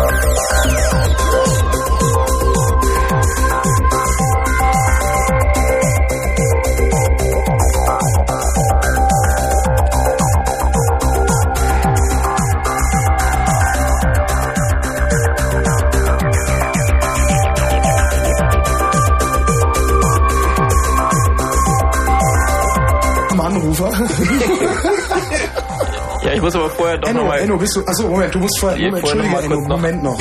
einen, einen Spruch loswerden. Ähm, die ganze philosophische Diskussion eben ist es ja alles auch schön und gut, nur nur mal kurz noch, der, das eine Statement dazu, das, äh, die Wahl des Austauschmechanismus äh, hat davon, hat damit relativ wenig zu tun. Also Geld löst das, dieses Problem, wenn, es, wenn man es als Problem sieht, nicht. Danke, und jetzt können wir Enno rannehmen. Okay, vielleicht ist Enno ja. Enno, bist du noch dran? Ja, ja, bin noch dran. Fiese Lache, oh Gott, oh Gott. Entschuldigung, Enno. Enno? Ja. Ja, dann sag doch mal. Ich bin jetzt seit 48 Minuten dabei und versuche euch. Kommunikation heute. Musst du Geld schicken, kommst du auch dran. Also ganz einfach. Genau. Wir sind Bimbis. da käuflich. Ich habe jetzt hab so, eine, so eine Veranstaltung von der SPD besucht und da hatten sie alle so kleine Anstecknadeln in, in Form eines schwarzen Koffers, wo drauf stand Bimbis. Völlig geil, oder? Na los, dann leg mal los hier, sonst müssen wir dich rausschmeißen. Okay, also äh, im Internet kaufe ich eigentlich auch nicht mit Kreditkarte ein oder so, wie wahrscheinlich die meisten nicht, weil es echt unsicher ist, denke ich. Äh, also bei Amazon oder Ebay oder so äh, schon mal wieder was gekauft, da dann auch nur per Rechnung. Ähm, und ich wollte mal fragen, wo Wriezen liegt, was ihr da immer wieder in den Nachrichten erwähnt. Äh, wir, Keine Ahnung, guck ins Internet. Ja, genau. Äh, www. Wriezen. Ja, das war heiß diskutiert im Chat. Falls ihr den irgendwie verfolgt, außer Fefe ein bisschen. Ja, ja, wir haben ihn jetzt hier köstlich. Ja, Fefe lacht immer und wir wundern uns alle. Mein Monitor ist nicht in der Lage, das so gut darzustellen. Also es ist, er ist kaputt. Würdest du denn mehr über das Internet kaufen, wenn du anonym und sicher zahlen könntest? Und wenn du in Briezen wohnen würdest. Ja, dann schon eher. Ja, na, dann hast du uns ja extrem weitergeholfen, haben sich ja gelohnt, die 48 Minuten. Ja, ehrlich. Enno, danke für deinen Anruf. Ciao. Ja, Hey, hier klingelt noch was. Warte mal. Hallo, wer bist denn du? Ja, ich bin Funke. Was? Ja, und zwar wollte ich wissen, wer die Platte, die zuletzt lief. Ja. Heute ist hier echt der DJ-Dienst. Erkennung machen können. Also sie peipen da alle Radiostationen rein, da fällt unten eine Liste der Titel raus. Vielleicht sollte man die einfach mal dazu Das bringen, sie, das auf der Webseite zu veröffentlichen. Ja, darum werden wir immer angefurzt, wenn wir aus Versehen mal eine falsche Platte spielen. Das kommt ja vor, dass da irgendwie Track 4 bei denen in der Liste drin ist und du spielst aus Versehen Track 1. Also das kommt vor von Dann derselben du Nummer. Track, Track 1 extra, ja? Was? Du Das 1 weiß ich nicht. ja. Also so, so genau habe ich mich da noch nicht drum gekümmert. Nee, aber Ich dann sind die Hitlisten nicht richtig manipuliert. Das geht ja so nicht. so, ja, war hier noch irgendein Anrufer oder was? Nee, gerade nicht. Na, die ist Geheule hier. Aber die Musik finde ich gut, die kann ruhig noch ein bisschen laufen.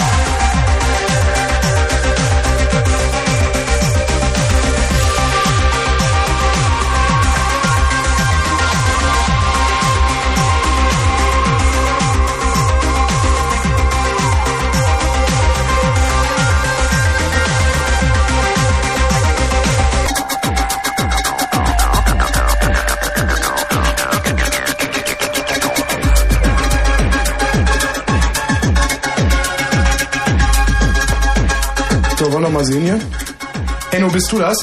Ich bin Silvia, hallo. Hallo Silvia. Na, seid ihr auch schon wach? Ja, Silvia, und du? Was? Du wolltest jetzt aber nicht wissen, was der Track eben war, oder? Nee, nee, ich wollte, ich wollte bloß sagen, erzähl mir mal kurz in, in drei Sekunden Rel Relativitätssystem. Ja, guck mal, ob hier Enno ist. Enno? Hallo? Ähm, hi, ist der Micha. Ach, Micha. Ja, du, äh, ihr habt am Anfang habt ihr so, am Anfang der Sendung, da habt ihr, war eine, Nein! ja, und Wir ich war dann wieder weg. Yama Kawa heißt die Firma. Yama wie ein Yamaha und Kawa wie die Kakaosorte. Ja, und was, äh, was ist das Tolle daran? Das ist das Wundergerät überhaupt. Ja, Nee, das ja, ist, ist nur sehr bemerkenswert, weil ähm, wenn man sich DVD-Player von namhaften Herstellern kauft, wir nennen jetzt keine namhaften Hersteller, aber Zum Beispiel denken, mein wer das Philips. ist. Zum Beispiel dein Philips, ja. dann ähm, halten die sich an so komische Regelungen wie zum Beispiel den Region-Code. Das heißt, dann kann man dann keine amerikanischen DVDs gucken und auch keine australischen. Und ähm, dann kann man mit dem Gerät auch keine MP3-CDs abspielen, weil MP3 ist ja ganz furchtbar böse. Und, du kannst auch ähm, nicht auf Videorekorder aufnehmen, deine Genau, DVD. genau, lauter so Dinge und Yamakava ist halt einfach ein kleiner halten kann und wo man auch das Makrovision ausschalten kann und wo man alles mit abspielen kann, was sich auf silbernen Scheiben befindet. Und dazu sind sie noch billiger. Und das ist so der erste Fall, wo sich tatsächlich ähm, Das mal ein Internet Produkt, gelohnt äh, ein Produkt dadurch besser verkauft, dass es äh, bessere Features hat und nicht den besseren Namen. Also Yamakava hat einfach vorher keiner gehört. Ja, ist ja nett von denen. Also. Ja, finde ich auch. Ja, Was war das? Mediamarkt oder Pro? Genau, Mediamarkt. Bei Mediamarkt, Naja. ich habe es auch schon bei Karstadt, habe ich gehört, dass da auch stehen soll. Aha. Ist egal, ist irgendwie der einzige DVD-Player, den es für 500 Mark gibt und der ist auch noch der beste. Also holt ihn euch. Ja, klasse. Ja, Ja. danke schön. Tschüss. Hier klingelt's wieder. Vielleicht ist es ja Enno. Verbraucherberatung. Enno? Nee, ist nicht Enno. Tja, dann nicht. er fragt sich, ob er noch mal anrufen soll. ja, Enno, ja! Da klingelt's. Warte mal. Oh? Nee, Ach, wer bist denn du? Motherfucker. Super.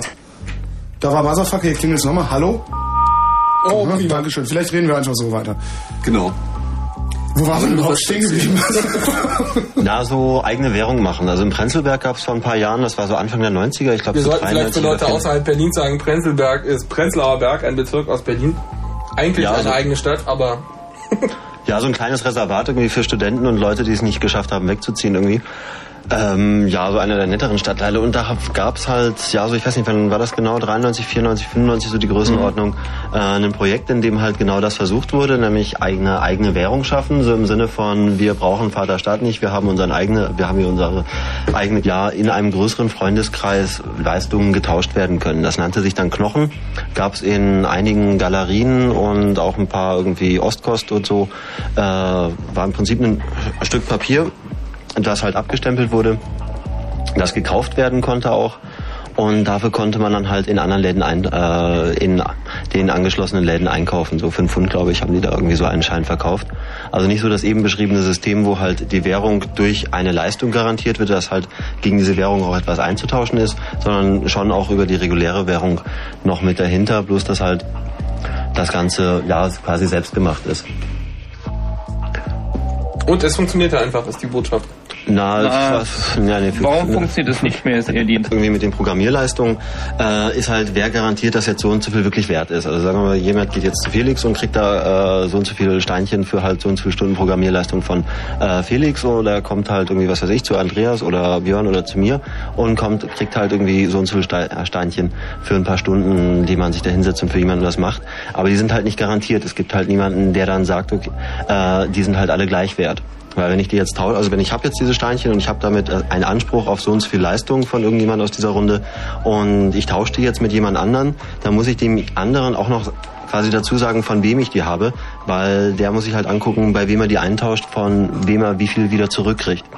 Weil halt irgendwie eine Stunde von dem einen Programmieren kommen halt irgendwie tausend Zeilen raus und eine Stunde von dem anderen. Äh, Ja, aber letzten Endes hat man das Problem mit Geld ja auch. Also man kriegt ja auch dieselbe Dienstleistung für verschiedene Beträge. Von verschiedenen Leuten und es ist dann auch verschieden viel wert. Ja, aber in dem Fall haben wir halt hier so drei Leute, die jetzt oder vier Leute, die halt für diese für den Wert der Währung garantieren und alle vier haben halt irgendwie einen anderen können einen anderen Gegenwert anliefern. Also es geht mir jetzt nicht so um dieses Beispiel, dass halt dass ich für den gleichen Schein bei dem einen irgendwie mehr DVD kriege als bei dem anderen, äh, sondern darum, dass derjenige, der mir garantiert, dass dieser Schein was wert ist, halt unterschiedliche Leistungen dahinter setzen kann. Der eine kann Naja, er kann vor allem nur eine sehr begrenzte Zahl von Leistungen dahinter setzen. Das ist, das ist eigentlich der, Ja, du, da, der musst, Knackpunkt. da musst du halt die Gruppe ausweiten. Musst du halt sagen, Ja, jetzt eben, nicht aber nur das- irgendwie das- wir vier, sondern zum Beispiel alle Deutschen, äh, alle Deutschen gemeinsam stehen mit ihrer Leistung dafür ein, dass irgendwie dieser Schein was. Und, Ja, äh, Sklaverei nannte sich das früher. Ne, das, Gute Idee. Ja, bauen wir unser neues System auf. Nein, das aber ist vielleicht kann man sich dann mal die, Genau. ähm, ähm, die Geldscheine angucken, die ja früher durch äh, Gold ähm, gebackt waren, das heutzutage nicht mehr sind. Also vielleicht kann man einfach damit anfangen, dass man eine Währung einführt, die erstmal äquivalent zu einer existierenden Währung ist. Und wenn man die kritische Masse überschritten hat, kann man sich ja von der Währung abkuppeln. Was Naja, zum, was zum Mann. Beispiel auch also mit. Das Problem, Problem ist ja, wenn ich einfach jetzt, sagen wir mal, ich bringe jetzt die Fefe-Dollar raus, ja, und Mhm. sage, das ist äquivalent zu Euro dann ist es ja letztendlich eine Glaubensfrage, ob du mir glaubst, dass ich tatsächlich für jeden Fefe-Dollar, den ich dir gebe, einen Euro zurückgelegt habe.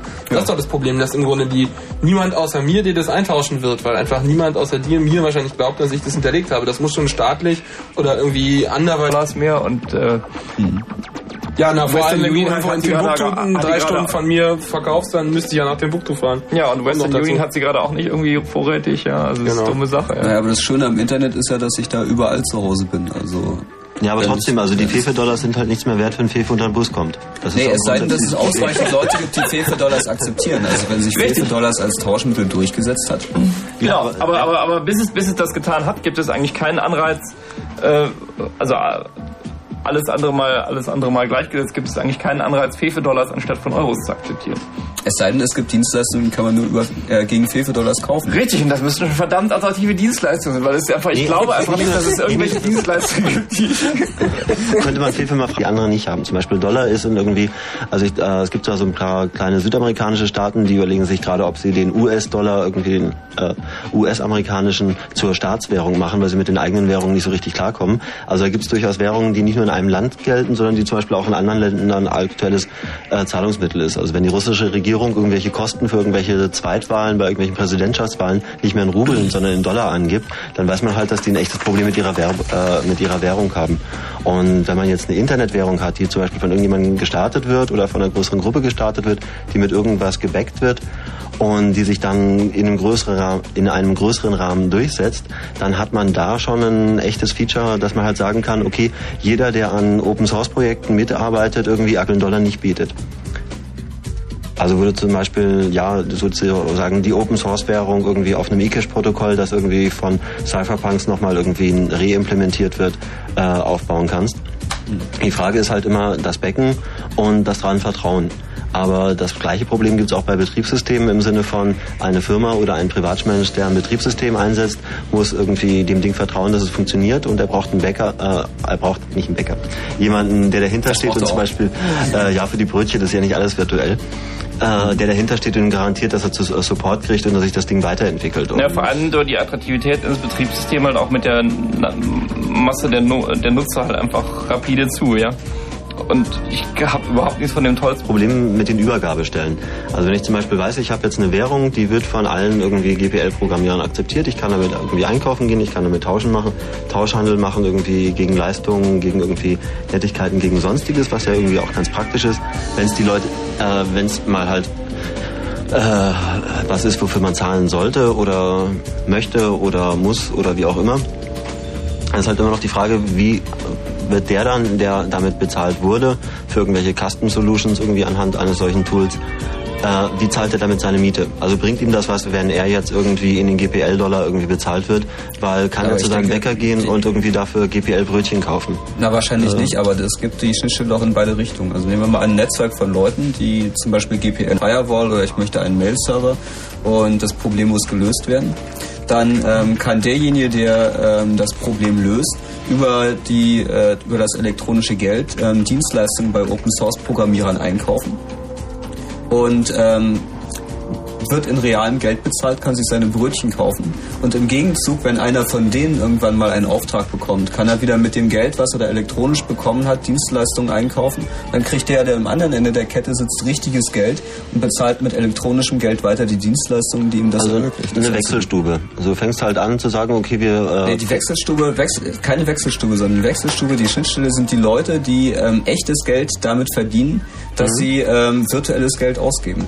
Ja, das ist aber genau die Weg. Amerikaner gibt halt irgendwie 500 äh, US-Dollar, dafür gibt's irgendwie auch 1000 GPL-Dollar und dann hast du irgendwie so eine übergreifende Währung, wo halt auch jeder in seiner in seinem Heimatland hingehen kann zu seiner lokalen Wechselstelle und sagen, ich habe hier 500 GPL-Dollar, gib mir dafür äh, jetzt sagen wir mal 250 Mark. Und da kommt jetzt schon gerade der Punkt, äh, gib mir dafür so und so viel Mark. Ähm, der Vorteil von so einer Sache wäre jetzt mal, dass man das so gestalten könnte, dass man von Wechselkursschwankungen der, äh, der, der Tauschwährung ist man, könnte man relativ, relativ frei sein, wenn man einfach sagt, das ist einfach eine definierte, definierte Dienstleistung und dann sagt, also bla bla bla bla bla. Aber das Problem ist halt, äh, angenommen, ich habe jetzt diese 100 GPL-Dollar, ähm, und ich gebe sie jetzt nicht sofort aus, was ja durchaus auch mal vorkommt. Aber in dem Moment, wo du jemanden damit beauftragst, Software zu entwickeln, legst du sie ja im Prinzip an. Also du kannst auch vorausschauen, denken, das und das Stück Software wird gebraucht.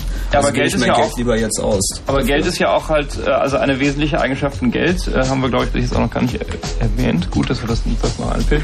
Ist ja auch einfach äh, Wert, Wert speichern.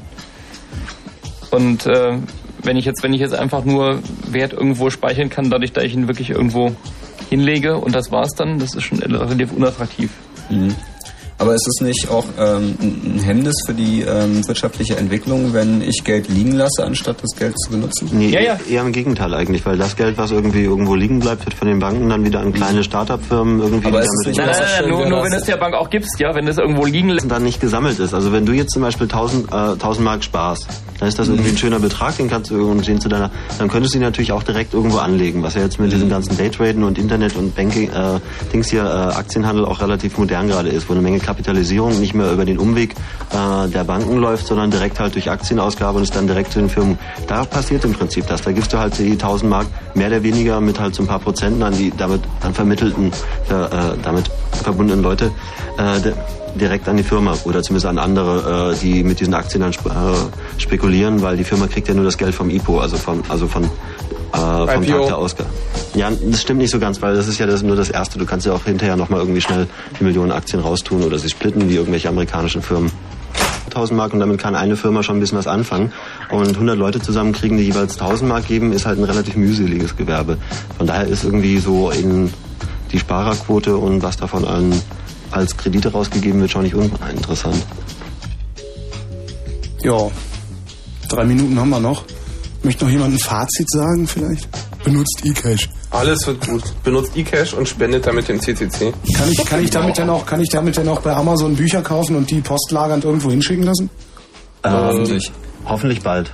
Also ja, man kann natürlich auch relativ einfach selber einen eCash-Shop aufsetzen. Also ähm, es ist nicht so wie bei Kreditkarten, dass man dann irgendwelche dicken Formulare ausfüllen muss und ähm, äh, Oder Lastschrift- und dann haftet und Gebühren geringe Beträge. Das heißt gerade für Leute wie zum Beispiel Musiker oder vielleicht auch Leute, die Bilder machen, Texte schreiben und so weiter und so fort, ist es sehr attraktiv, selber einen solchen Shop aufzusetzen. Ja, und man kann das Geld halt auch privat empfangen. Wenn ich jetzt zum Beispiel irgendwie jemandem Gefallen getan habe, ich habe ihm zum Beispiel ein Buch aus der nächsten Bücherei mitgebracht irgendwie, weil das gibt's ja auch noch irgendwie so im realen Leben. Äh, und der, Bücher dem, was? und dem schulde, ich, dem schulde ich jetzt 30 Mark, weil er mir das halt, oder er schuldet mir 30 Mark, weil ich ihm das mitgebracht habe, dann kann er mir das auch irgendwie schnell als E-Cash-Zahlung in eine Mhm. in eine E-Mail packen und irgendwie von Kunde, also von Mensch zu Mensch statt irgendwie von Mensch zu Händler, was halt bei vielen anderen Systemen Das ist auch halt Hauptfeature Das ist. ist wirklich das, das schöne Ding einfach. Ich kann also im Internet über Kontinente einfach, hier schicke ich Blut Ja, an eine zwischen E-Mail, in der E-Mail ist dann auch tatsächlich Geld drin. www.ecash.de. Ja, nicht wirklich. db24.de slash eCash. Ach so, wir wollten noch- Yahoo-Card heißt das Ganze. Wir wollten ja noch erläutern, wie das ist mit den das ist- Strukturen der Phonoindustrie, wenn man international CDs kauft. Ich glaube, das schaffen wir Nee, nicht das mehr. sollten wir, glaube ich, Nee, das schaffen wir, glaub zwei ich, Minuten, das ist... Also ich fände als Fazit benutzt eCash schon nicht schlecht, aber macht eure eigenen eCash-Shops als Fazit noch ein bisschen besser. Naja, und Also seid eure, halt die- eure Privatsphäre ist euer Grundrecht. Ja, und halt nicht nur Empfänger sein, nicht nur irgendwie Fernbedienung, sondern selber machen. So im Sinne von, wenn ich einen sehr eigenen Shop mache, dann mache ich da ein bisschen HTML, dann werde ich vom Empfänger auch zum Sender irgendwie, benutze auch den Rückkanal, den mir das Internet bietet im Vergleich zu Radio und Fernseher. Und jetzt hat, wedelt hier jemand ganz furchtbar mit Fefes, dem. Fefes Schlusswort fand ich Ey, schöner, muss ich sagen. Es war kürzer, war prägnanter. Na gut, wir gehen jetzt nach Hause. Tschüss. Am letzten Mittwoch im äh, April und hier gibt's jetzt sofort den Nightflight mit Martin Petersdorf. Schlaft gut. Kinders.